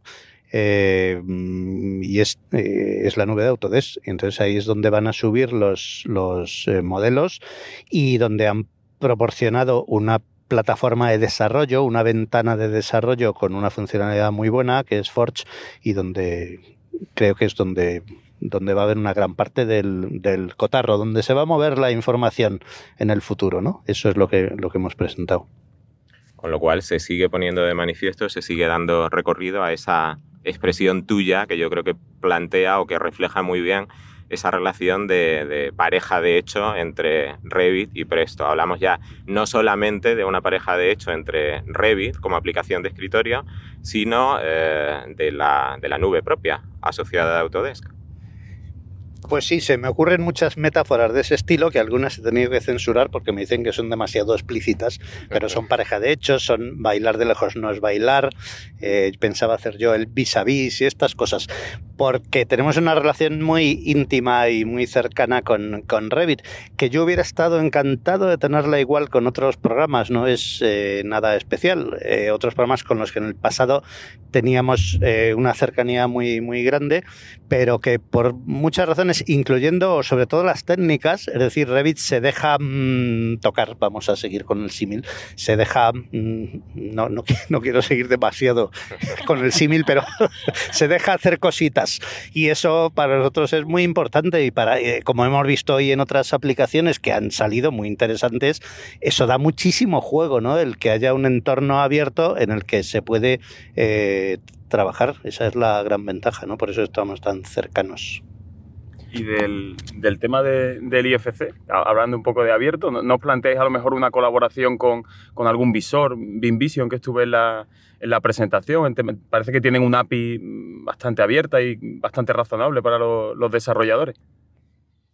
Eh, bueno, yo estoy viendo todos esos acercamientos a, a IFC y mm, vamos a decir que ninguno me ha convencido del todo, pero es que hay algo que en esta nube de Autodesk eh, se va a resolver de forma creo que muy buena, que es que Autodesk va a importar los IFC a la nube como si fueran sus hijitos, es decir, los modelos de, que están en la nube de Autodesk, en el fondo no se sabe de qué origen tienen, de dónde han venido y también van a subir a la nube programas que antes no podíamos atacar como eh, Civil y como algún otro de, de, de Autodesk, InfraWorks, por ejemplo. Y entonces mm, es la propia Autodesk la que nos da acceso directo de primera mano y no solo eso, sino unas, unas herramientas potentísimas de visualización y, y edición. Más que respondido, entonces. Entiendo que si hablamos de la familia de Autodesk podríamos incluir también a Navisworks, lo cual abre eh, de alguna forma la ventana desde la propia eh, casa de Autodesk a modelos procedentes de, de- en fin, De con otros ¿no? orígenes. Exactamente. Eh, sí, pero creo, y no estoy muy seguro, ¿eh? pero creo que Navisworks queda fuera de. queda sustituido por estas herramientas en la nube. No estoy 100% seguro, pero creo que es el sustituto. Sí, bueno, hasta donde yo sé pretende ser el sustituto. A día de hoy no ofrecen todas las eh, herramientas que ofrece Navisworks, pero entiendo que sí, que es el futuro y que, que- Autodesk está migrando a esa nube pues gran parte del potencial de Navisworks. Bueno, y de fondo vemos ya el, el- el Palacio de las Artes, que es nuestro destino. Entonces, eh, bueno, ¿qué dice eh, Carolina? ¿Cómo lleva ella este EUBIM? Eh, nada, pues es un buen momento para encontrarte con gente, ¿no? Con gente que, a la que ya le tienes cariño, con la que trabajas y lo con la que puedes compartir todas esas clases de problemas y buscar una solución, ¿no? Aquí todo el mundo pues investiga y va abriendo camino pues para hacer las cosas más fáciles para, para todos, para todos, para desarrollar todos los proyectos. Bueno, pues si te parece, Javier. Sí, yo creo que, que la encerrona poniendo ha- tú ha, el- ha- ha estado bien, ¿no? Ha estado Suficiente. Ha, ha sido interesante. Yo creo Una que nueva hemos ganado nuevo sitio de grabación, primicia, invitados de lujo. Yo creo que, que- que estupendo y, y, bueno, pues yo creo que podemos ahora cenar, ¿no? Disfrutar un poquito de, de la cena. Oye, quién sabe, a lo mejor si tomamos una copa nos animamos y seguimos Y grabando. sacamos de nuevo el micrófono. A lo mejor seguimos hablando de Vin, que Yo creo que alguna copita caerá, alguna. Hombre, algo, algo habrá, que, habrá que tomarse. Bueno, pues muchas gracias, Muchísimas Carolina, gracias. Fernando. Gracias a vosotros. Y nada, se- seguimos en contacto. Bueno. Bueno, continuamos con estas eh, entrevistas improvisadas, ¿no? Podríamos decir. Y después de esa visitita de, bueno, ese, ese viajecito corto en Cabify, pues estamos aquí en la cena y entre cucharada y cucharada de huevo, que, que es lo que estamos ahora mismo, se nos cae entre las manos el, el huevo. Y bueno, pues tenemos aquí a, a Paco, que ha sido el primer espontáneo que ha saltado al ruedo, oyente del programa, así que evidentemente había que hacerle un pequeño homenaje y, y sacarlo en el programa para que su hijo vea. ¿Cómo se llama tu hijo? Mi hijo es Paco, como Paco yo. también. Pues Paco Junior, mira, pa- papá está saliendo en, en la radio. Aunque no reconozca la voz, es papá. Venga, pues preséntate, ¿qué, qué tal? Cuéntanos. Bueno, eh, buenas noches, gracias por la invitación espontánea. Eh, soy Paco Sánchez, vengo de Murcia, primera vez en el EUBIM, usuario de Archicad, maquero, especie en vías de extinción, Sí, eh, sí. por lo que vemos. Estamos en, en la cena de del viernes por la noche en una mesa VIP, puesto que tenemos a ponentes aquí compartiendo mesa con nosotros. sí, además, ¿verdad? Tenemos aquí ponente a la derecha, señores de sangre azul, como diría José Ángel Cánova. Digo sangre azul porque estamos con Vicente Castel y Fernando Valderrama en la misma mesa. Carolina Ramírez, que está a mi lado, que ya, ya que la hemos presentado. Rafael Aya. Y vosotros dos no me acuerdo el nombre y apellido. Eh, Carlos Guillermo. es, claro, sí, sabía que era Carlos, pero no me acordaba el apellido. y ella no me acuerdo, lo siento. Amparo. Bueno, pues, estamos. Y, y- y bueno, Paco, que primera vez en el EUBIN que, que nos has comentado, ¿qué, qué- te está pareciendo la, la experiencia? La experiencia es muy recomendable. El año que viene repetiré. Por supuesto. Sí, sí. Si llego a tiempo porque las, las acreditaciones vuelan. La No, inscripción vuela. Al final se, se acaba cerrando. Muy interesante. Se conoce gente muy interesante como la que estamos aquí reunidos en la mesa. Se, se sale en un podcast y además... Se sale en un podcast. No, no te cobran por salir en el podcast, lo cual se agradece. A los patrocinadores, sí. Si eres una empresa, sí. sí. En particulares, no. A los autónomos no le, no le De todas formas, creo que para el podcasting nacional cualquier donación es bienvenida, ¿verdad? No, totalmente, hombre. Yo estamos hablando antes un poco en tono de broma que, que Murcia era la, la cuna del BIM. Eso lo dice José María Avellán Eso también. dice sí, dice muchas cosas, Y yo, y yo digo que, que- que Murcia también es la cuna del podcasting, porque también hay ilustres podcasters que seguro que ninguno escucha esto, porque más de nicho que este programa, yo creo Sí. que hay pocos. O sea, es Sí, una bueno, temática súper de nicho. Emilio es un vicioso, así que puede ser que cualquier día escuche esto. Bueno, si, si te lo cruzas por Murcia, pues le das salud y le Sí, dices sí, que hay un puede fan. ser, puede ser que me lo cruce. Vive cerca de, de mi trabajo. Antes me lo cruzaba más porque teníamos la- las oficinas más cercanas. Él trabaja en Urbamusa, que es la urbanizadora municipal, con lo cual algo le toca este, este mundo. ese tema. Oye, pues si un día te lo cruzas, por favor, Sí, sí. dile que escuche este episodio, Y marcamos que- el y minuto. que lo recomiende. Y que lo Y recomiende. que lo recomiende, que Emilio recomienda podcast de todo el mundo. Eso es verdad, es verdad, un crack. Y bueno, no sé, a ver, Marco, ¿qué, qué se te ocurre? Marco, eh, hemos estado aquí hablando ya.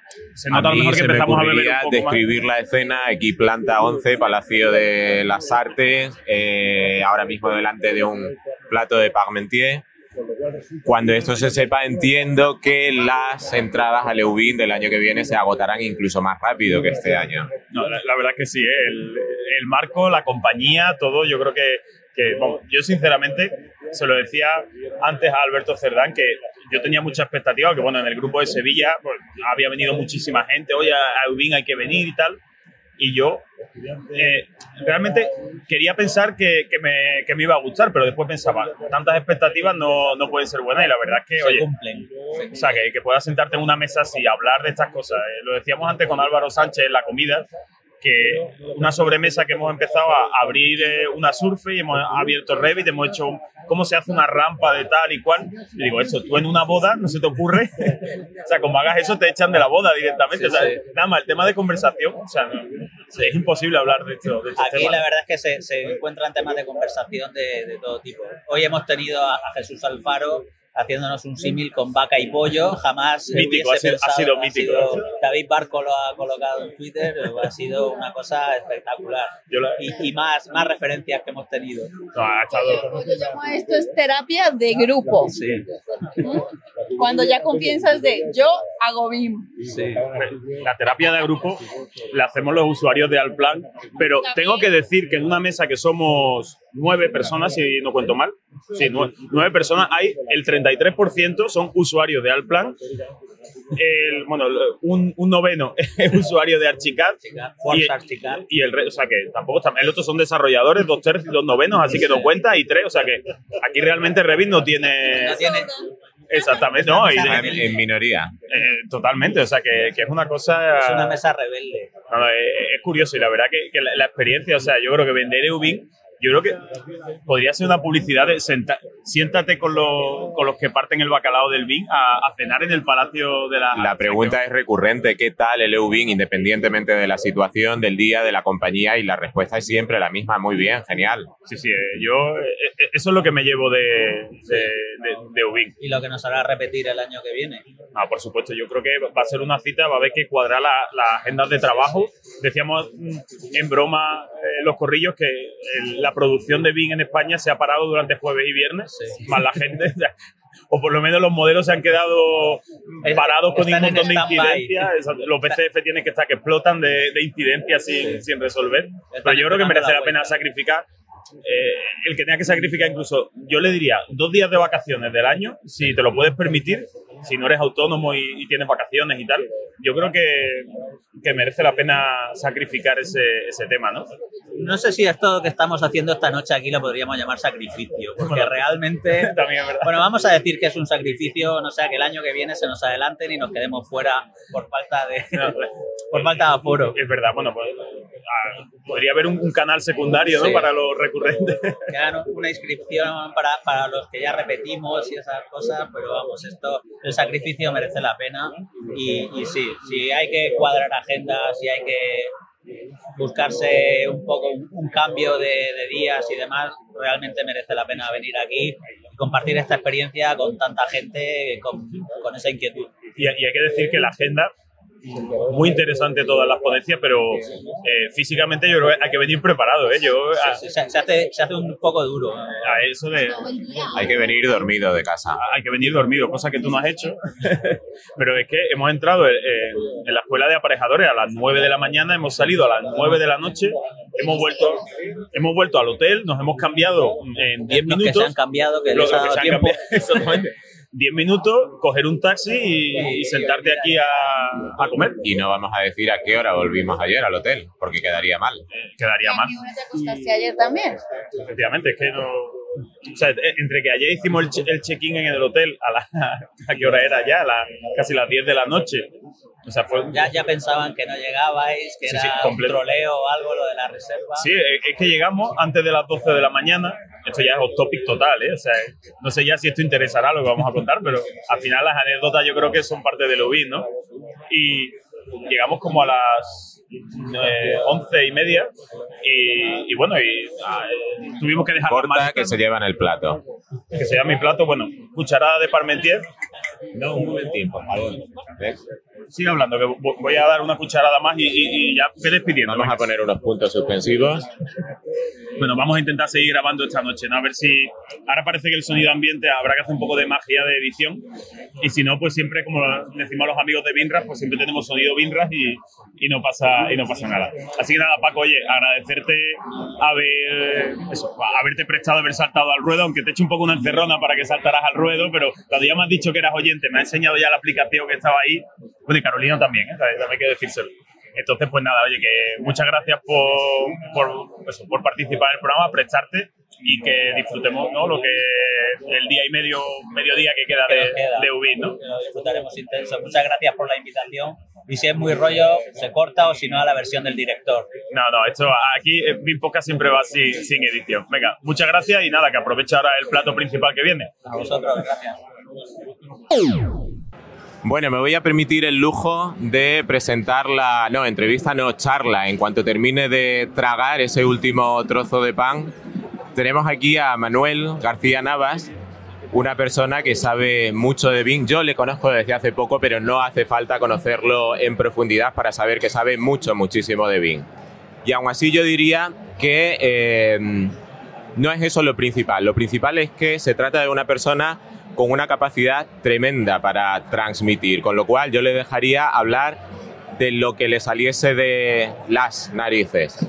No obstante, por eh, colocar el, el balón en el terreno de juego y centrar al área, eh, no olvidaré una frase que dijo en el encuentro de usuarios BIN de Andalucía y vino a decir que el, el mercado estaba necesitado de gente que manejase un modelador que tú lo tirases al aire y se quedase agarrado al techo. Entonces yo creo que eh, podemos empezar por ahí. Explícanos qué es eso de lanzar un tío al aire y que se quede agarrado al techo y por qué el mercado está necesitado de gente así.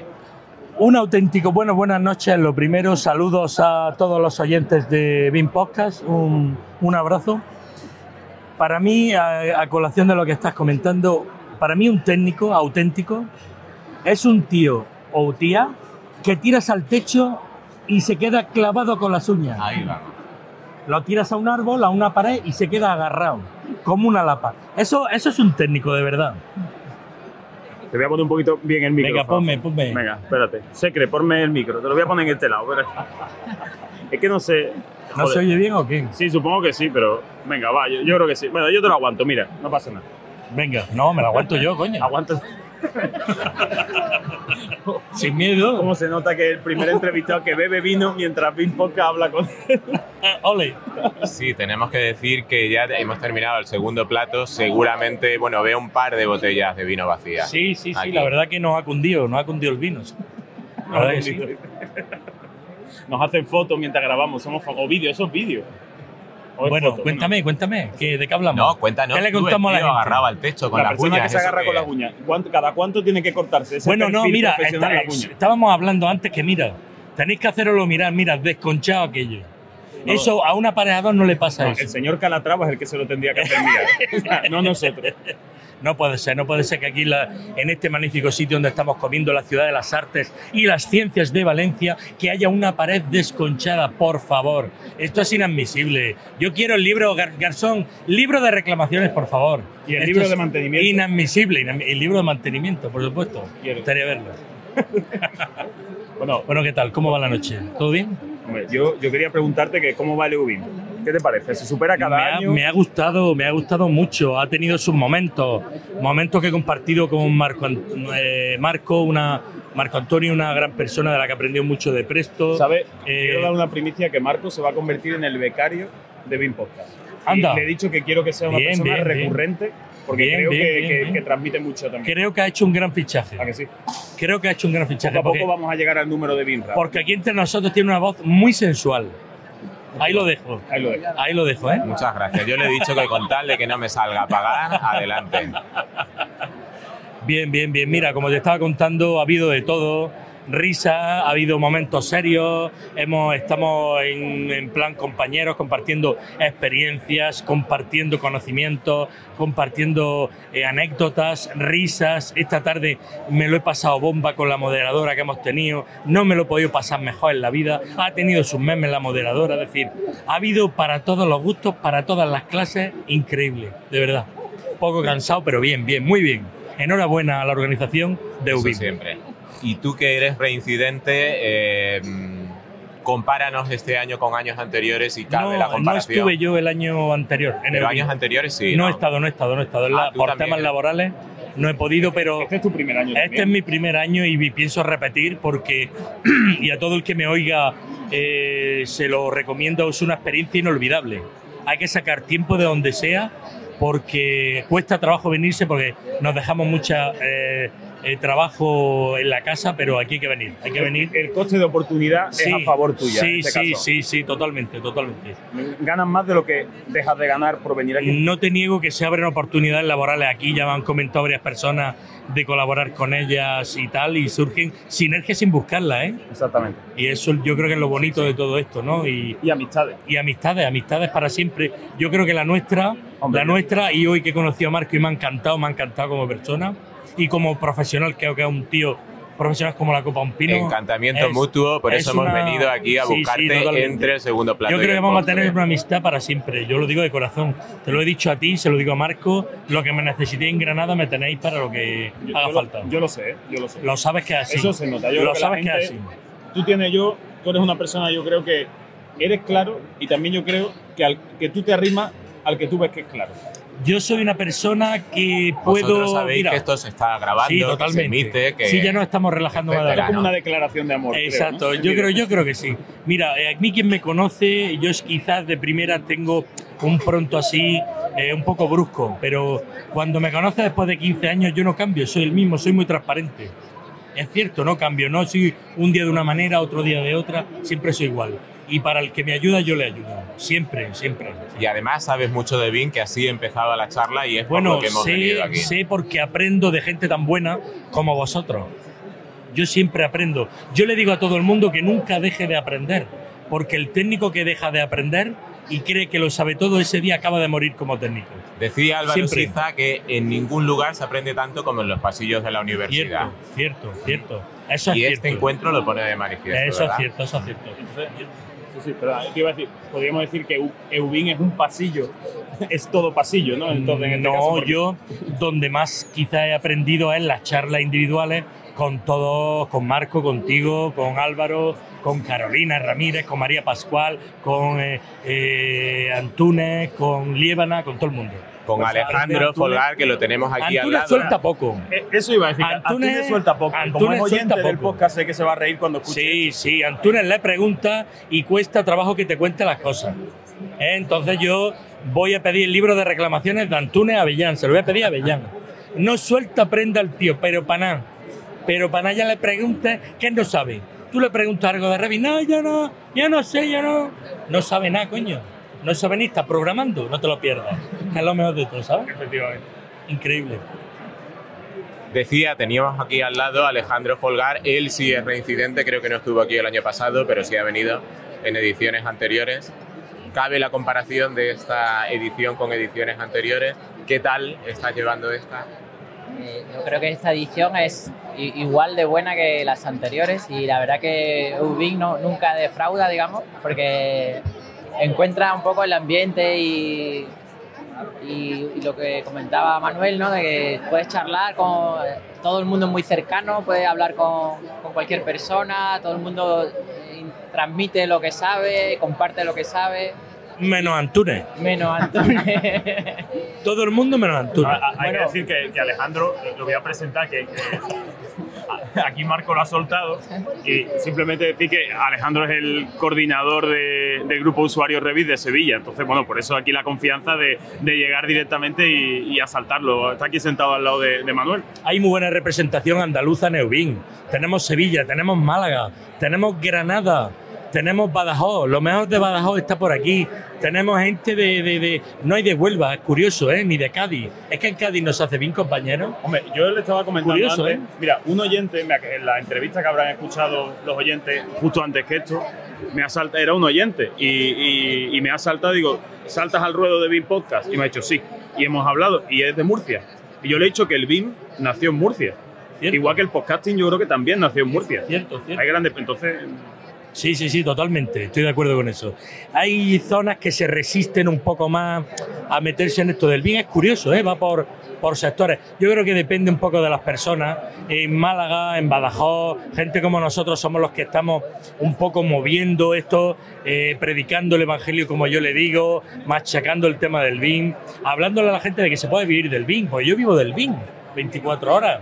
Y se lo digo y la- a- para animar al que está estudiando, al que está en paro, al que eh, no está, pero no sabe lo que se cuece dentro. Es una gran oportunidad Pero laboral, es una que yo creo que se retroalimenta. Es decir, el usuario BIM, no ya a día de hoy, pero hasta hace bien poco podría ser considerado casi como un friki. El friki se siente solo, pero cuando descubre a otros frikis, se retroalimenta en, en, bueno, eso es lo que estamos haciendo aquí ahora. Te voy a decir, eh, Marco, lo que le respondió mi hijo con 12 años a una persona que me llamó a mi friki. Dice, ¿tu padre es que es un friki? Y le dijo mi hijo, sí, un friki pero con trabajo. Y lo dejó Muy muerto. buena.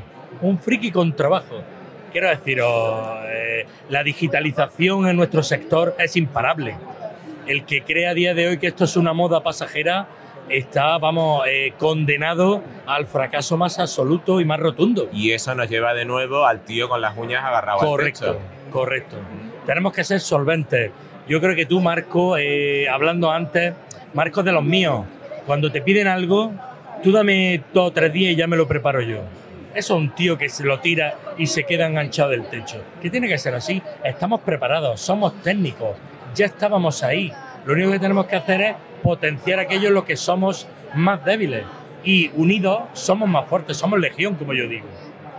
No, e- evidentemente, yo creo que, que- Alejandro lo tiene que saber porque, a fin de cuentas, generar el, los grupos de usuarios, en- en cierta manera es eso, ¿no? Es, es unirte, ¿no? Como, como colectivo, como profesionales de un mismo sector y, y potenciarle, ¿no? ¿Qué, tienes que decir tú de los grupos de usuarios? Los grupos de usuarios son una herramienta muy potente, ¿no? Y además es, un poco como, como habéis comentado antes, una- al principio es como una especie de reunión de frikis, ¿no? Por decirlo así, ¿no? Y, pero bueno, ves que hay gente que tiene los mismos intereses, que tiene las mismas... Y también es verdad que muchas veces eh, a, lo mejor tiene gente al lado que está haciendo, está pues, no sé, el grupo de Sevilla empezó hace seis años y yo pensaba que en Sevilla no había nadie, ¿no? Y, y fue a abrir el grupo y en la primera 24 horas había 10 personas que tenían el mismo interés y tal, y a lo mejor no, pues no los conocía o no estaba en contacto, ¿no?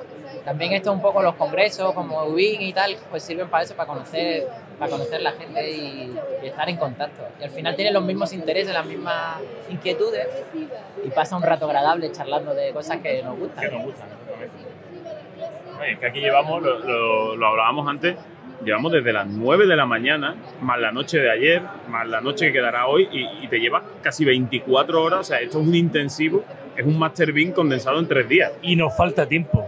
Y, nos falta tiempo. porque Yo estoy encantado de estar en tan buena compañía. La verdad es que es inmejorable la compañía en la que estamos. ¿eh? ¿no? Y es que tú miras a la izquierda y tienes a lo mejor al, al que, me- al que más sabe de Presto de España, miras a la derecha el que, me- el que más sabe de Zipe, miras a la izquierda el que más sabe de plugin de Revit. O sea, es que Te recuerdo tus propias palabras, eh, Javier. Tú dijiste, con el Congreso de Ubin se ha parado el Bing en España. Y no te has equivocado, está aquí lo más granado, lo mejor, lo más florido de toda España en el Bing. Y no es mentira. Tenemos en la mesa a Lucrecia, tenemos por allí a Álvaro Palma, María Pascual, eh, tenemos Carlievana, David Barco, eh, que no me quiero olvidar nadie. A partir, de, espadas. a partir de hoy, Marco es súper especialista eh, en Presto. Como ayudante tiene a Carolina Ramírez. ¿Qué más quieres? ¿Qué más se puede pedir? Si es que tenemos de todo. Nos falta dinero. Sí. Solo nos falta ganar más dinero. ¿O no? O tiempo, o tiempo para hacer más cosas. Tiempo, tiempo. Tiempo para hacer más cosas. Tiempo, tiempo. Es sé broma, es broma, que- es que tú le arañas horas al reloj. Sí, suelo, que suelo dormir cuatro horas porque es un esfuerzo y un trabajo complicado. Y la verdad que requiere mucho, mucho, mucho esfuerzo y hay que cambiar un poco el chi, a ver si se va sumando más gente que nos vaya descargando a los que ya estamos porque no, no es vida esto que tenemos. Sí, porque eh, una cosa, hablando de eso de descarga, a mí me resulta curioso porque mucha gente ve el, el meterse en el Bing, piensa que la gente no le va a contar lo que sabe. Y al revés, tú llegas a estos encuentros y, oye, yo he descubierto cómo hacer mejor una medición y yo, y yo voy y te lo cuento. Totalmente. Y, y a lo mejor hay gente que cree que eso no, no Eh, pasa aquí, no, no lo sé, que como que, Totalmente. que, que la gente se Pero lo quiere además, guardar, ¿no? es que cuando lo estás contando sale otro por detrás y te dice, no, pero yo lo hago así o lo puedes hacer de la otra forma. Correcto. Eh, yo siempre soy de los que digo, como Álvaro, le hay que darlo todo y si tú lo das todo, a lo mejor hay alguien que no te da, pero otro sí te da. Y a lo mejor tiene una visión diferente a la tuya. Yo he aprendido un montón en las formaciones que doy de los alumnos. Los alumnos tienen una visión más limpia que uno y encuentran rutas, flujos de trabajo más limpios que los que nosotros estamos acostumbrados a manejar.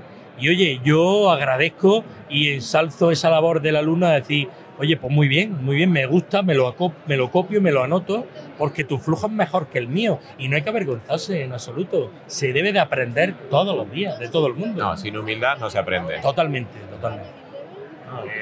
Y es verdad, es que es verdad. Antes hablábamos en la mesa, que eso creo que no lo hemos grabado, que en en cierta manera dedicar parte de tu tiempo a la docencia viene muy bien profesionalmente, porque es una obligación que tienes de reciclarte, porque uno, yo creo, o bueno, yo hablo por mí, pero creo que, que todos y los que están aquí, yo creo que buscamos la excelencia en nuestra profesionalidad, o sea, eh, en nuestra profesión. Entonces, si tú dices, oye, voy a dedicar cinco horas a la semana a la formación, yo quiero ser el mejor docente que, que existe. Y para eso tengo que estudiar, pues si tengo que estudiar 15 horas para durante tres horas o cinco horas ser el mejor, lo voy a hacer, ¿no? En la última formación que tuve, simplemente les expliqué lo que estamos haciendo a día de hoy a pie de calle. Es decir, les conté todos los trucos, todos los entresijos, cómo, qué es lo que estamos haciendo en la calle. Y eso las personas lo agradecen porque están hartos en la universidad de teoría y quieren saber qué se está cociendo fuera.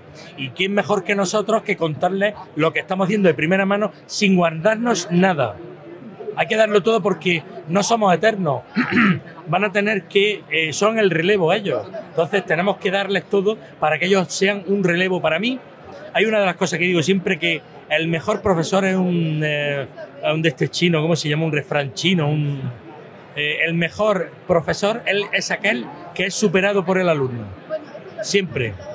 Yo cuando he tenido alumnos que me han superado en temas muy concretos, de flujos de BIM o lo que sea, me siento muy orgulloso porque le he enseñado bien.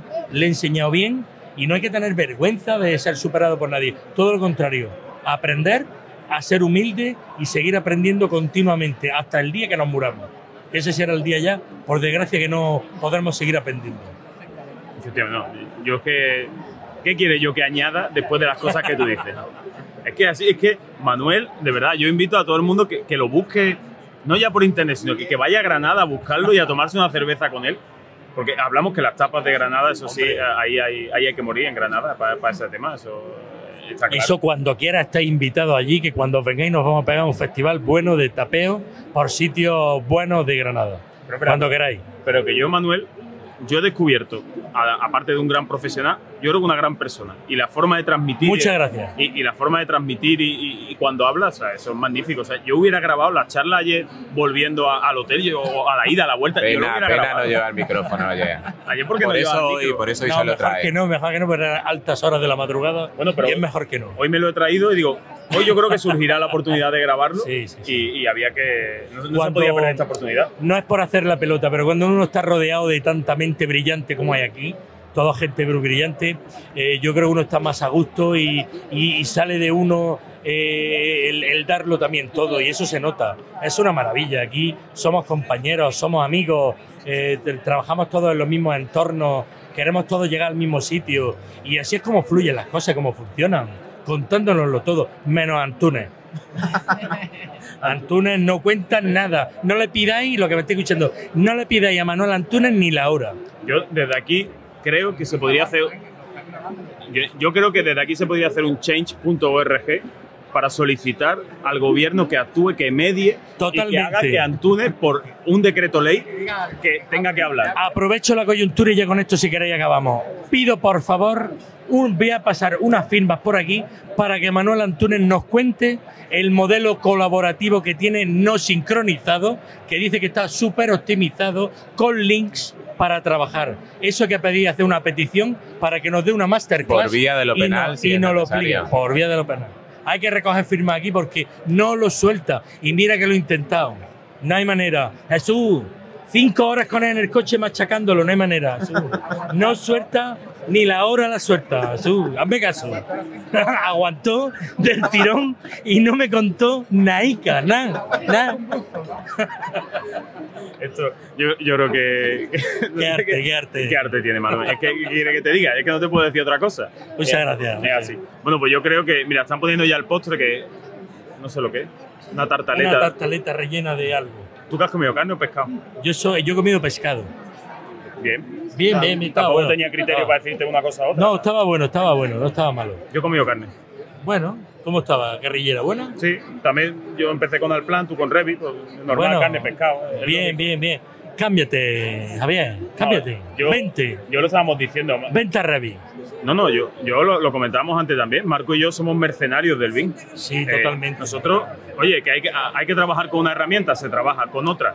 Al final, si uno tiene en la cabeza las ideas estructuradas, te da igual utilizar una plataforma u otra. No, no, tenéis un perfil, la verdad, va- yo creo bastante demandado, porque al planistas en Andalucía que conozca, que tengan un nivelaco, tengo aquí delante mía dos, y vaya a estar solicitado, ¿eh? Gente que tire de Olplan, ¿de dónde va a tirar? ¿Dónde encuentra un tío tú que sepa de Olplan? Pues Marco y Javier Matamoros, que no, lo- no hay otro, no hay otro. Eso es así. Y que cobréis la hora bien, ¿eh? Bien. ¿Sí o no? Por supuesto. Yo me llevaré mi comisión correspondiente. Por supuesto. Por haceros publicidad, ¿no? Yo creo que puede ser.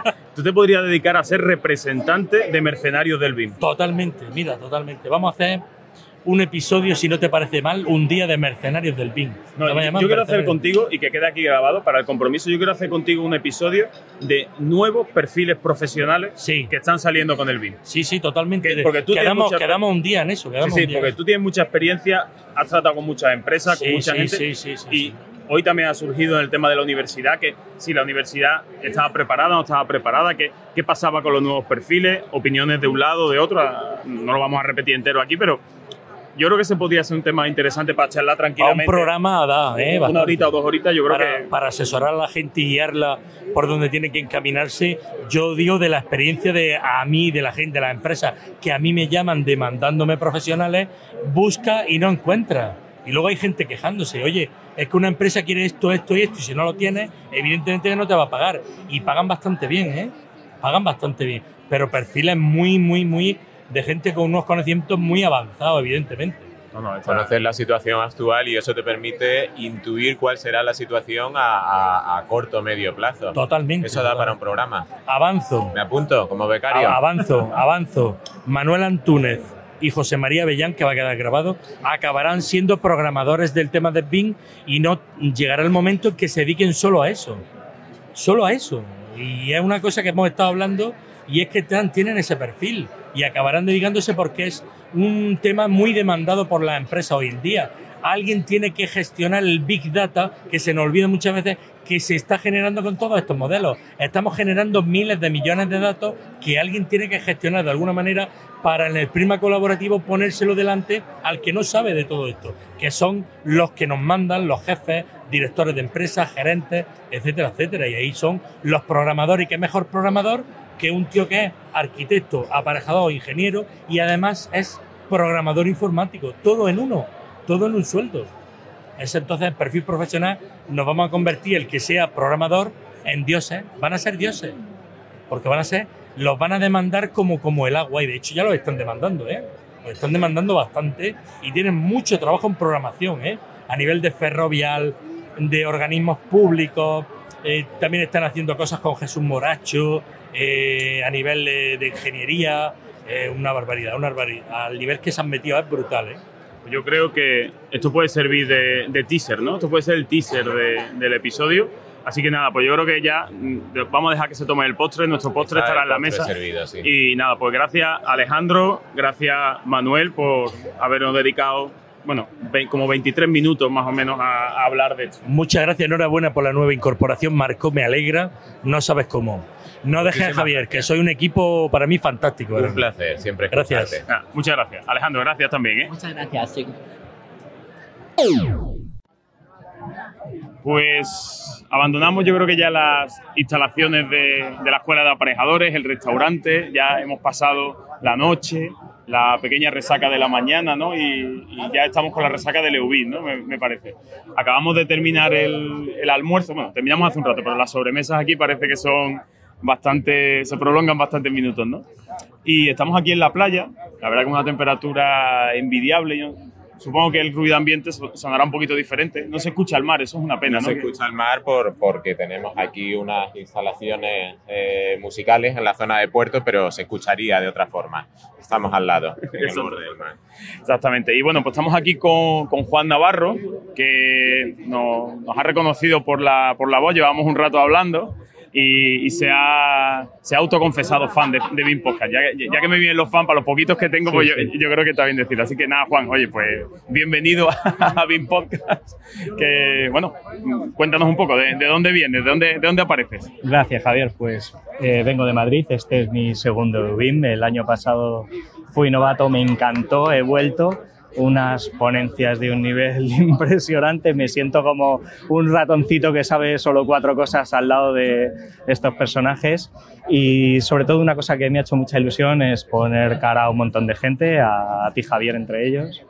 Y, y, bueno, pues que repetir el año que viene, encantado. Sí, yo creo que, vamos, Marco y yo que nos hemos, vamos, yo creo que compartimos 100% la- las palabras que, que, que- dices de Lubin y yo creo que, la- que las impresiones. Y yo quería ya aprovechar, ya que hemos estado un rato hablando de micrófonos, de, bueno, tú te dedicas también a la, a la formación, ¿no? De, Sí. de Revit o, bueno, diferentes programas, Dynamo y tal, nos has estado comentando. Así es. Y bueno, y Juan se ha lanzado a la. a- a- ha sido siempre docente presencial, ¿no? Y se ha, se ha lanzado ahora y estábamos intercambiando un poco trucos de cómo grabar, micrófono, la técnica y tal. Y lo estoy un poquito encarrilando a ver si es capaz de, de sacar un, un podcast y tenemos uno más en, en España, ¿no? A ver, a ver si te animas a grabar algo, ¿no? Pues ojalá, a ver si me animo porque el miedo escénico es tremendo, ya hay figuras aquí importantes en este campo, pero bueno, a ver si las cuatro cosillas que sé y lo que puedo contar es de vuestro interés y Hombre, yo y te diría que, grabar. que si necesitas bueno, cualquier apoyo, cualquier ayuda de lo, lo poco que pueda saber yo de, de esto, oye, pues cuenta. Vamos, tienes mi correo, ahora te paso mi número de teléfono, lo que necesites, me, me echas una llamada y te echo una mano. Joder, y la verdad que está bien que, que haya gente que se anime, ¿no? Y que crezcamos, que al final tener diferentes puntos de vista, diferentes opiniones, diferentes prismas, enriquece al final la, la experiencia, ¿no? me, me parece a mí. Qué bueno, sí. Y no sé, eh, ¿qué más nos quieres contar? A ver. Sobre todo porque el podcaster es ante todo oyente de podcast. Ahora te pregunto yo a ti, Javier, ¿a cuántos podcasts estás suscrito? Ahora mismo. Yo ahora mismo, mira, porque estoy grabando con el móvil y no quiero cambiar la aplicación, Pero pero, era, era larga la yo unos, unos 80 aproximadamente calculo yo que, que, que puedo estar suscrito. Sí, yo, yo creo que comencé, yo creo que lo he dicho en algún episodio, yo comencé a escuchar pues allá por 2004, 2005, que había como uno o dos podcasts. En inglés he escuchado alguno, que era los... Es que, claro, en español había muy poco y se, se acababan pronto. Y ahora hay tanta temática, pues joder, no está suscrito, eh, es gratis suscribirse. T- estoy suscrito a alguno que otro de pago. O sea que ya el, el nivel de friquismo ha llegado ya a, a pagar. Vamos, al final pagas un euro al mes, una cosa así. O sea que podemos decir que es invitar a, a un café al, al podcaster por, por al final todas las horas que te, que te, que te proporciona, ¿no? Pero a mí me parece una herramienta fantástica de escucharte tu menú, es como el Netflix del audio, ¿no? Y tú eliges lo que quieres escuchar en vez de tragarte la radio, eh, tantos con anuncios comerciales y tal, pues oye, elige un poco la temática y evidentemente yo creo que un programa como Bean Podcast o cualquiera de los demás podcasts sobre Bean, mm, yo creo que sería imposible ni la 2 publicaría nada de nosotros, ¿no? Es una forma estupenda, eh, gracias a la tecnología, de liberarse de la pantalla tan omnipresente en, en nuestras vidas. Claro, eh. o sea que sí, que larga vida al podcast Hombre, y a los podcasters. Yo espero larga vida porque, hombre, yo todavía me considero joven. bueno, larga vida en antena, ¿no? Podemos decir, ¿no? Claro y, que y tú, sí. Juan, escuchas más podcast. Bueno, aparte, supongo que de Vin algunos más, ¿no? De Vin alguno más, sí, y, pero el que mm, recuerdo con más cariño fue por el que empecé, por el del Amor será yo, Oh, de arquitectura, también, bueno. que han parado, pues supongo que por cuestiones técnicas personales, pero... Han publicado hace poco. Sí, ah, El, pues... eh, ¿Cómo se llama el festival este que tienen en la escuela? FESAC. FEDSAC, Ah, sí, en la Escuela de la Coruña. Sí, lo tengo pendiente de, de escucharlo porque hay ciertos podcasts que yo algunos los escucho en el autobús, otros en el coche, otros corriendo y otros que eh, escuchas un poco más tranquilo y los de la Morsa me gusta a mí escucharlos tranquilamente. Pues tienen una pila de episodios y me los he escuchado todos, algunos varias veces, Sí, la verdad, y son estupendos. Son muy buenos. Y bueno, a los Binras sí los has visto por aquí, ¿no? Eh, Sí, claro que sí, no, son cachondísimos y, y también muy interesante el punto de vista que tienen sobre, sobre su manera de hacer el podcast y sobre todo cómo afrontar todos los temas del vino con mucho humor. Claro, está bien, ¿no? la verdad que lo hace, lo hace muy bien. Eso, Sí. na- na- nadie se lo, puede, se lo puede negar. Y nos estabas diciendo ya a nuestro amigo el Inútil, que, que espero que nos esté escuchando allá donde esté, pues yo creo, mm, y se me iba a escapar tu nombre, no lo iba a decir, digo, yo creo Inútil, Inútil, aunque eso es cariñoso, tú sabes que lo decimos cariñoso, mm, han sido más de uno y más de dos los que me han dicho que es el mejor episodio y que eres de las personas que tienen la mente más clara del, del BIN en, en España. Aquí estamos dos ahora mismo. Eso, bueno, dos. Exactamente. Ma- Marco y Juan sí me lo han dicho, pero alguien más por ahí me lo, me lo ha comentado y me ha dicho, "Joder, el episodio del inútil es, espectacular grande, porque... Brillante, brillante. ¿Qué, qué- pues, qué- te gustó de, de esa visión del BIN? Un poco diferente a lo mejor a la visión que, que podemos encontrar en este tipo de, de congresos. Lo más importante, que el BIM parece que está enfocado a grandes proyectos y a grandes cosas y el Inútil nos dejó claro que, que él hace el BIM para sacarse su trabajo adelante, para trabajar más cómodo, para no estar perdiendo el tiempo y, y yo creo que es muy acertado. Y buscarse algún que otro problema con sus problemas de Windows y para acá y para allá. Mitos y además haciéndolo con muchísima gracia. Que eso siempre. Habrá que repetirle, ¿no? Yo, creo que habría que, creo que propon- sí, creo que sí. proponerle, a- a- no sé, a lo mejor a finales de este año, decirle, oye, ¿cómo, cómo va tu transición? Porque él también navegó un poco en el desierto, bueno, y navega un poco en el desierto de Alplan, ¿no? Pues, a ver si se actualiza, cambia de plataforma, o sigue dándole vueltas al plan, ha aprendido ya por fin a hacer listados en condiciones. Hay que preguntarle, hay que preguntarle, porque hace ya un par de añitos, año y medio, dos años. Sí, fue. eh, no, no te creas, ¿no? ¿no? Fue como el 13, el episodio 13 o 14, una cosa así. Y este, 13, este es el 20 el que 7. estamos grabando ahora mismo. O sea que puede ser fácilmente después del verano pasado. No, sería. No, no mentira, fue en, verano, el verano Toca pasado. ya, toca ya. Exactamente, toca ya. en fin, pues sí. Pues nada, Juan, ¿alguna cosita más que, que nos quieras comentar? No, eso es. Pues nada, oye, pues Eso agradecerte que, que te hayas prestado aquí estos 5 o 6 minutillos y, oye, nada, y, y siempre sienta bien que a uno le, le reconozcan y, y charlen un rato y a mí es lo que me gusta. Y así que, bueno, ha habido más de uno que se me ha acercado. A ver si antes de que termine, estamos ya, son como las 7 de la tarde del sábado. Yo creo que todavía queda bastante gente por aquí, así que a ver, vamos a intentar grabar con alguno más. ¿De acuerdo? De acuerdo. Venga, gracias. Hasta luego. Pues yo creo que Marco, estamos ya en la, quizás ya la última, ¿no? Entrevista o grabación que vamos a hacer. ser, debe ser hasta la última, yo creo que procede. Sí, y bueno, pues estamos ya con un invitado que ya ha estado por aquí charlando con nosotros hace un par de años. Le fallamos porque no vinimos al año siguiente, pero este año ya no, no le podíamos fallar. Y bueno, pues yo creo que ya todos sup- supondréis ya con, de quién estoy hablando, uno de los padres del, EUBIN, Albor- eh, Alberto Cerdán. Bueno, Alberto, muchas gracias por prestarte a charlar otro poquito. Gracias a vosotros por estar aquí. Nada, y bueno, yo creo que lo que, lo que toca ahora, ¿no? Ahora que estamos ya en la tarde de clausura de, de Leubin, es un poco balance, ¿no? De, de esta edición. No, hombre, tres números de cuántos hemos sido más o menos, que hemos estado ahí comentando, y un poco tus impresiones. ¿Qué, qué ha sido diferente de esta edición? Esta edición, pese a no querer crecer mucho, hemos seguido creciendo. El límite del, del Congreso lo ponemos en 250 congresistas. Eh, nos criticaron mucho por no querer ampliar, no querer coger otro salón con más capacidad y dejar fuera a mucha gente. Entonces este año, para evitar ese problema, lo que hemos hecho ha sido un montón de actividades a las cuales se podía acceder de forma libre. No era necesario estar inscrito en el, en el colegio. Entonces, en realidad, hemos tenido de actividades, pues, casi tres días y medio. Sí, la, la verdad, intenso, intenso. El miércoles estuvimos en los colegios profesionales, todo era acceso libre.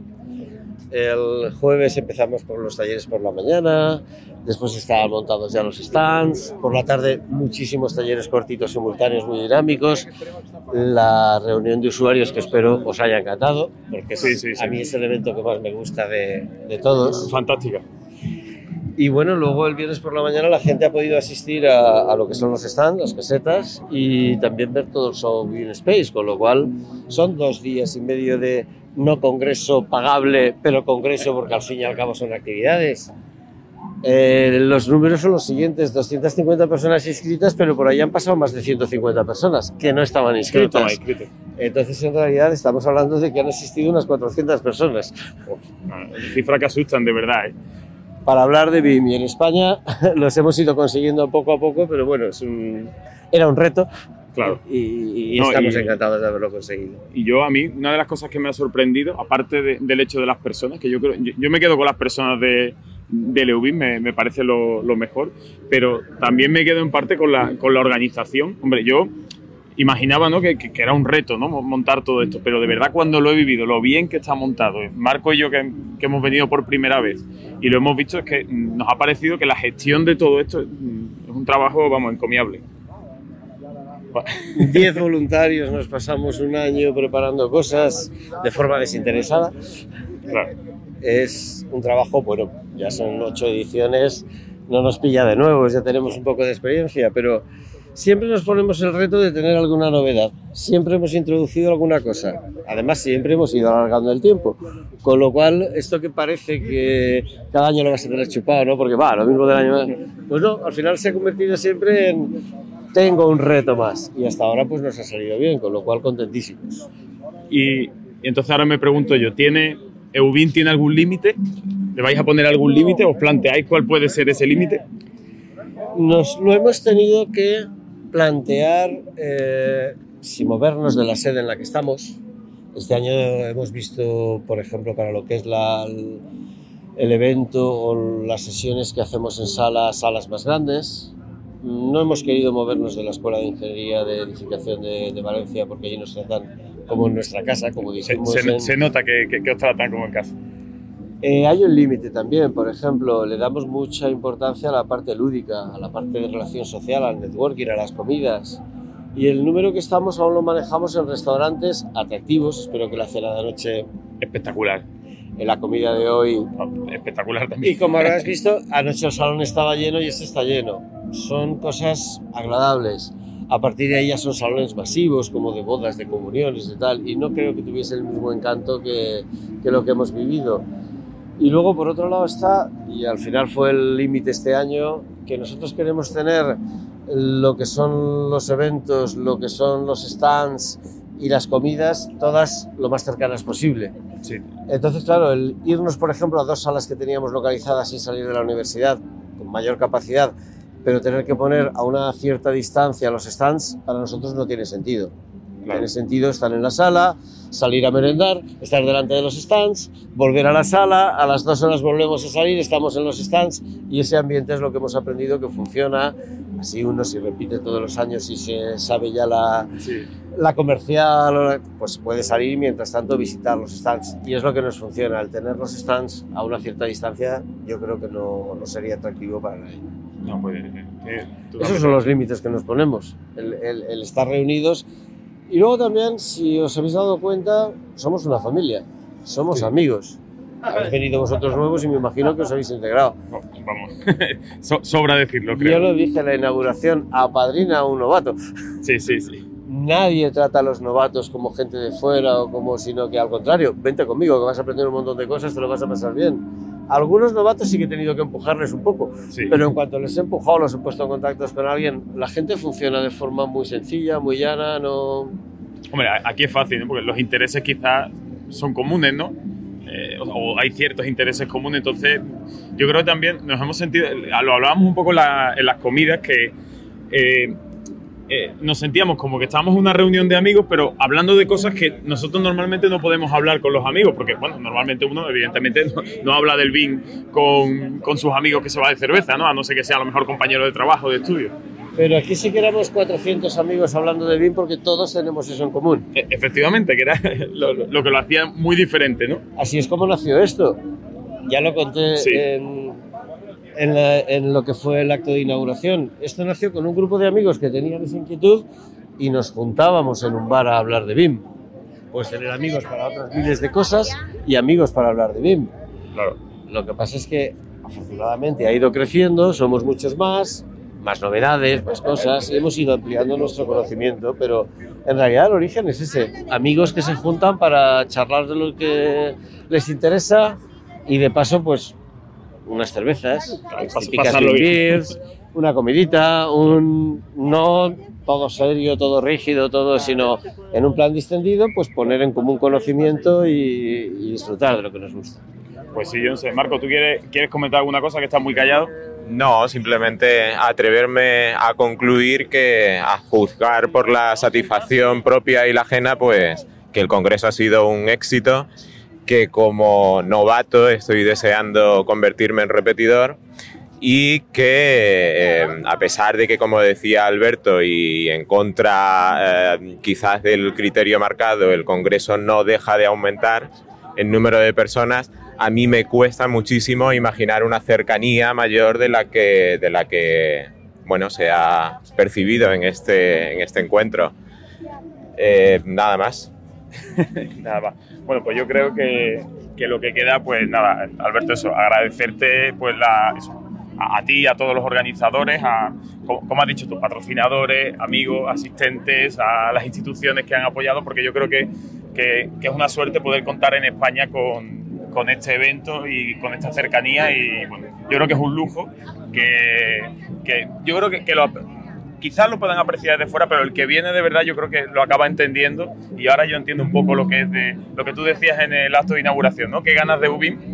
¿no? Pues yo creo que esa frase yo creo que lo, que lo resume perfectamente. A mí eso me llegó hondo, porque UBIM ya no es una fecha, ya no es un evento, ya no es... Es casi un concepto. Exactamente. Tengo ganas de UBIM. La gente ya sabe lo que es UBIM. Y todos los UBIMers quieren repetir eso por lo menos una vez al año. Entonces, espero que vosotros paséis a formar parte de este grupo de, de UBIMers. Por, por, supuesto, cuenta, cuenta. Ya nos consideramos parte de él. Muchas gracias. Venga, pues, muchas gracias, Alberto. Pues después de esa cantidad de oyentes que habéis escuchado, nosotros ya, quizás por mi voz, podáis empezar a intuir que, que hemos llegado al, al, final de este UBIN 2019. Ya es domingo, estamos de vuelta en, en, Sevilla. Mi compañero Marco todavía le queda un paseíto hasta, hasta Fregenal de la Sierra, donde vive y, y, trabaja ahora mismo, aunque él es un itinerante, ¿no? que hemos estado hablando en el, en el AVE de vuelta. Y bueno, pues simplemente queríamos ya grabar estos últimos minutos un poco a modo de, de reflexión, ¿no? De, lo que nos ha supuesto sí, bueno, Eubin. Despedida, conclusiones finales, observaciones, reflexión. Exactamente, mm. al final. Yo creo que sería difícil condensar todas las experiencias de lo que hemos vivido. Yo creo que ahora iremos no sé, como eh, asimilando, ¿no? Tenemos un año para procesarlo. Exactamente, procesar, no me salía la, la, palabra. Y bueno, simplemente, pues queríamos dedicar eso un poco. Marco, que me cuentes un poco así, una valoración, dos, tres frases de, de lo que ha supuesto para ti Eubin. Bueno, dos, tres, tres frases. Eh, desde luego la, la, conclusión, la impresión ya está ahí, eh, se condensa en el resto de grabaciones, el convencimiento de que ha sido un éxito, nosotros volvemos encantados. Eh, observaciones de tipo más personal, podría decir a mí, por ejemplo, tenemos la voz regular, como podéis ver.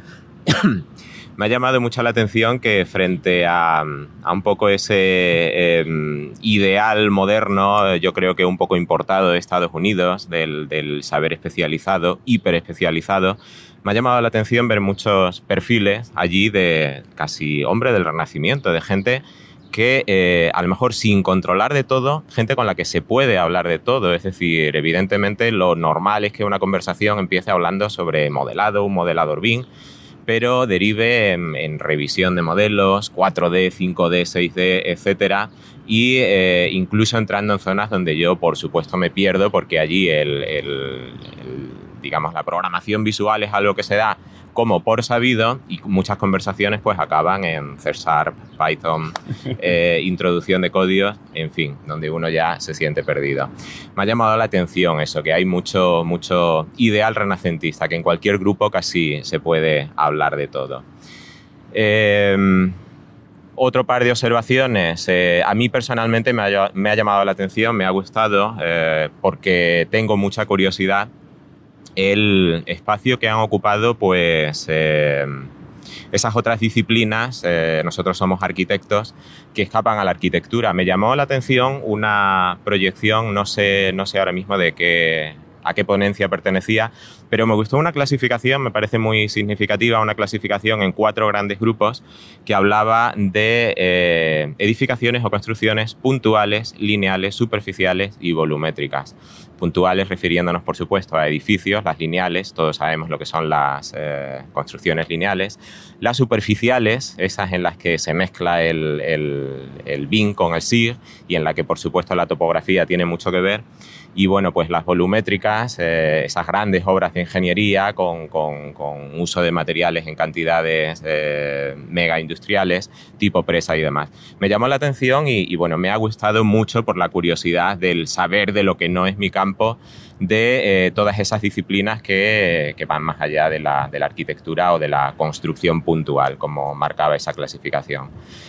Y bueno, nada más, eh, simplemente como, como, conclusión, reflexión final, he venido encantado con la parte eh, académica, por supuesto, las ponencias han sido estupendas, pero por el acertado peso que tiene eh, la faceta social del, del Congreso porque, bueno, aprendes tanto en una ponencia como en una conversación de pasillo. El congreso está muy bien planteado, cada dos horas hay una excusa para salir al pasillo, tomar un café, una horchata o un cóctel de bienvenida. Y eh, bueno, yo creo que, no sabría decir, pero he aprendido tanto en, en, los pasillos como en las ponencias, como bueno, en el After Hours, los Bean Tonics, las Bean Beers. Me parece que está muy bien planteado porque esto también está planteado así por el Congreso. Y nada, poco más. Conclusión final eh, que yo me aplicaré para el año que viene. Hay que ir descansado al Congreso. No solamente eh, conviene ir descansado, sino casi reservar un día, un par de días a la vuelta para, para eso, retomar fuerzas. Pues sí, pues yo ahora, después de lo bien que, que has hablado tú, yo venía pensando y yo yo voy a intentar resumirlo un, po eh, un poquito menos, porque coincido en, eh, en, todo lo que, lo que has comentado, ese perfil del hombre renacimiento, la, la organización, el, ciertas ponencias que te sorprenden porque eh, escapan un poco de tu campo, ¿no? Hay y, que poner también el punto en la organización, estupenda, desde luego de 10. Mm. Y yo, yo quería hacer un poco la... Bueno, a ver si me sale como una frase del tirón. Yo estaba pensando algo así como que yo vine buscando la tecnología y acabé encontrando a las personas. Creo yo que es un poco la... Eh, el, ¿Cómo podríamos resumir no EUBIN? ¿no? Que uno viene pues, por esa inquietud, por conocer más, por ser mejor profesional, ¿no? por eh, ampliar horizontes, ver cómo se hacen cosas diferentes por gente que ya lo está haciendo, que se ha lanzado a la piscina antes que tú. Pero al final lo que acabas montando es una, bueno, creo que una, una, gran familia, ¿no? La familia Ubimer, te, te meten en tu grupo de WhatsApp, eh, hablas con, eh, con Alberto Cerdán, él te incluye. Yo creo que, el espíritu de verdad y lo que diferencia, me parece, a Ubim del resto de, congresos o de ferias es, es, ese tema personal que en cierta manera ya lo conocíamos por los grupos de usuarios. Eh, no deja de ser de un, un, encuentro ¿no? de grupos de usuarios, o parte o nace de un encuentro de grupos de usuarios. Así que yo creo que yo me quedaría con la parte personal. ¿no? Nos hemos reído mucho, muchísimo. Yo creo que hacía tiempo que no me reía tanto. Desde luego. Y, y, bueno, me quedo yo con esa, con esa reflexión. Y también quería hacer una puntualización que me lo comentó Alberto Cerdán, Uy, la voz ya me está fallando, después de, bueno, durante sí, la... Lo arreglas luego con un filtro. Seguro. Durante la cena, eh, ya las pizzas, que fue la, última cena de, de Ubin que, tuvimos, lo, los pocos que empezábamos ya a quedar, ya a partir de la tarde, pues cada uno fue ya volviendo a su, a su lugar de residencia. Y me comentó, me dice, oye Javier, por favor, no te olvides de decir que EUBIM nace del grupo de usuarios Revit de Valencia, GURV, GURF, ya puede ser sin noticias de GURF, de un juego de palabras con gurú, sustituyendo la V con U, todo ese tipo de cosas estuvimos discutiendo, pero me dijo, por favor, es muy importante que recalque que esto no es un grupo de usuarios de Revit, es un grupo de usuarios de BIM, que evidentemente pues por tradición o por su origen, centrado un poco en, en esos grupos de usuarios de Autodesk, que Alberto ayudó a, a, fundar, esa red de grupos de usuarios, etcétera. Bueno, pues han querido mantener el nombre, lo cual me parece pues, perfecto, ¿no? porque tiene la, esa personalidad ya, pero que me, me dijo que por favor que, que, insistiese en esa idea, ¿no? que al final aquí se trata de hablar de BIM, no de ningún software, eh, de ninguna herramienta concreta, sino de formas de trabajar y de intentar trabajar mejor, y que incluso, a modo de, de anécdota, me comentó que el primer eh, patrocinador de un EUBIM fue Graphisoft, que es la desarrolladora de eh, la empresa que desarrolla ArchiCAD. Entonces, bueno, pues sí, que sirva de, de, de aclaración de ¿no? y de prueba de que un, a- al GURF, al Grupo Usuario Revi de Valencia, el primer patrocinador no fue, en contra de lo que uno pueda pensar, Autodesk, sino que fue eh, Graphisoft. Y poco más, no sé, Marco. ¿Alguna No, cosa nada más, que más, quieras darte decir? las gracias a ti por, por, por permitirme, no, por echarme el anzuelo para que ejerciese de, de becario, de escudero, coyuntural. Volvemos a saludar a José Ángel y, y, bueno, pues eso, muchas gracias. Me No, lo he pasado muy bien. Eso, yo También que- con el rollo este del, del podcast que he descubierto en, que, que nos ha gustado. este así que fin yo creo que a. Marco lo tendremos que meter en el equipo para, para que venga. Así que bueno, ya, además que es un buen amigo, entonces pues todavía más, más sencillo trabajar con él en esto. Y nada, pues eh, hasta aquí este vigésimo episodio de BIM Podcast. Eh, si quieres proponer algún tema, sugerir invitados, si quieres comentarnos a través de un audio qué ha sido para ti Eubin, oye, pues sería genial tener audios de algunos asistentes mm, para saber un poco cuáles han sido su- sus impresiones o lo que siempre decimos, lo mejor es que te animes a llamarnos, a venir aquí virtualmente, charlar un rato con nosotros sobre BIM o eso, pues dejar eh, ese comentario, ese, ese apunte en bimpodcast.com, nuestra página web, seguirnos en nuestros perfiles de redes sociales, que aunque no los cuidamos tanto como, como otros, como los amigos de Binras, que hacen un buen trabajo, bueno, pues intentamos también tener ahí presencia y lo que sí os garantizamos es que os respondemos a cualquier reacción que, que hagáis en, eso, en esos perfiles o si sois más de la vieja escuela, pues simplemente mandarnos un correo electrónico a info.bimpodcast.com. Encontrarás en este caso todos los enlaces, no a temas, sino bueno, al propio Ubin, evidentemente, pero sobre todo a todas las personas que han pasado por estos micrófonos. Espero no dejarme a ninguno, tengo ahí apuntado todos los que han pasado, todos sus perfiles, así que intentaré hacer una referencia eh, a todos ellos. Y bueno, recordarte que puedes suscribirte al podcast a través de iTunes, de iVoox, de Spotify o seguir las instrucciones que aparecen en la web bimpodcast.com barra suscripción. Un saludo y esperemos que hasta no demasiado tiempo en el próximo episodio. Hola compañeros, aunque sea desde la distancia y a toro pasado, quiero participar en este episodio de BIM Podcast. Siento en el alma no haber podido estar, pero debido a la dinámica de trabajo en la que está metida mi empresa en estos momentos, Electromontaje Roldán. Jefes, publicidad gratuita, acordaos cuando toque revisión de sueldo. No podía dejar el castillo solo. Eh, Javi, gracias por acordarte de mí y espero que sea la última vez que te fallo en grabaciones presenciales. Eh, veo que los programas quedan mejor conmigo porque tus, tus intros son aún más tristes que las mías. Me alegro que hayas llevado semejante escudero. Marco, no pidas disculpas, que lo has hecho mucho mejor que yo. Eso sí son aportaciones de calidad y no lo mío. Me hubiera encantado volver a coincidir contigo y pasar otro rato como el que pasamos en Bimexpo. Y sombrerazo al detalle de pedir premicia, costumbre que no debe perderse en este programa. Sabes que llevo tiempo queriendo hacer un programa contigo. Ah, A ver si sale de ti decir, este mes es mi programa y te lo reservamos. De verdad, hubiera dado mi huevo izquierdo por estar allí. Porque entre las fotos, los audios, los vídeos, las redes sociales, la envidia y la tristeza me embriagaban. El trato cercano con la gente, el tercer tiempo, lo que se aprende, los contactos que se hacen, eso no tiene que tener precio. A los Bienras, pues quería darles las gracias por esa pullita de este mes habrá programa. A ver si el jefe se da por aludido y alguna vez empuja él, que no sea siempre el becario, que luego el que se lleva los millones y la gloria es él, y yo los latigazos. La gente de Cipe, ¿qué decir? Pues que son como sus programas, los mejores. Las veces que he pasado por sus oficinas me han recibido con los brazos abiertos, pero literalmente. Podría seguir así con el resto de gente que ha participado, pero por no hacerme pesado, daos las gracias a todos los que habéis contribuido para que salga otro episodio. Distinto, pero creo que tiene su encanto. Si Javier repite, el año que viene no fallo. Me da igual cómo esté el trabajo, me cojo vacaciones para esos días y espero que los jefes lo entiendan. Que, que mis jefes son gente normal, yo estoy contento con ellos, pero en este momento, mira, venía así. Y, y oye, y a ver si en algún día pudiera volver a, proyectos, que al final es lo que más me gusta y se me daba bien.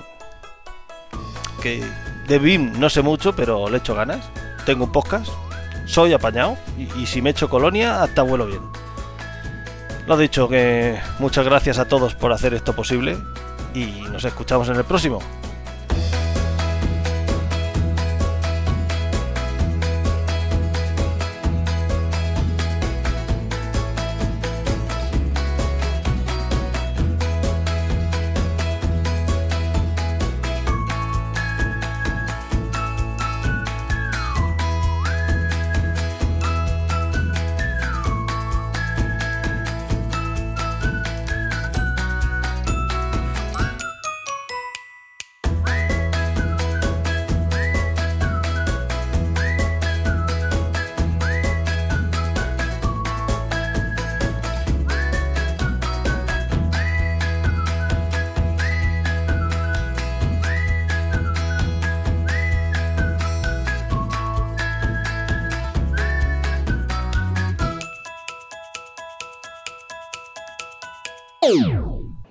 Bueno, seguimos, hemos terminado la comida. Y ya, fu, aquí el estado ya es peligroso, ya ha empezado la barra libre. Y bueno, libre tampoco era, pero. Sí, es verdad.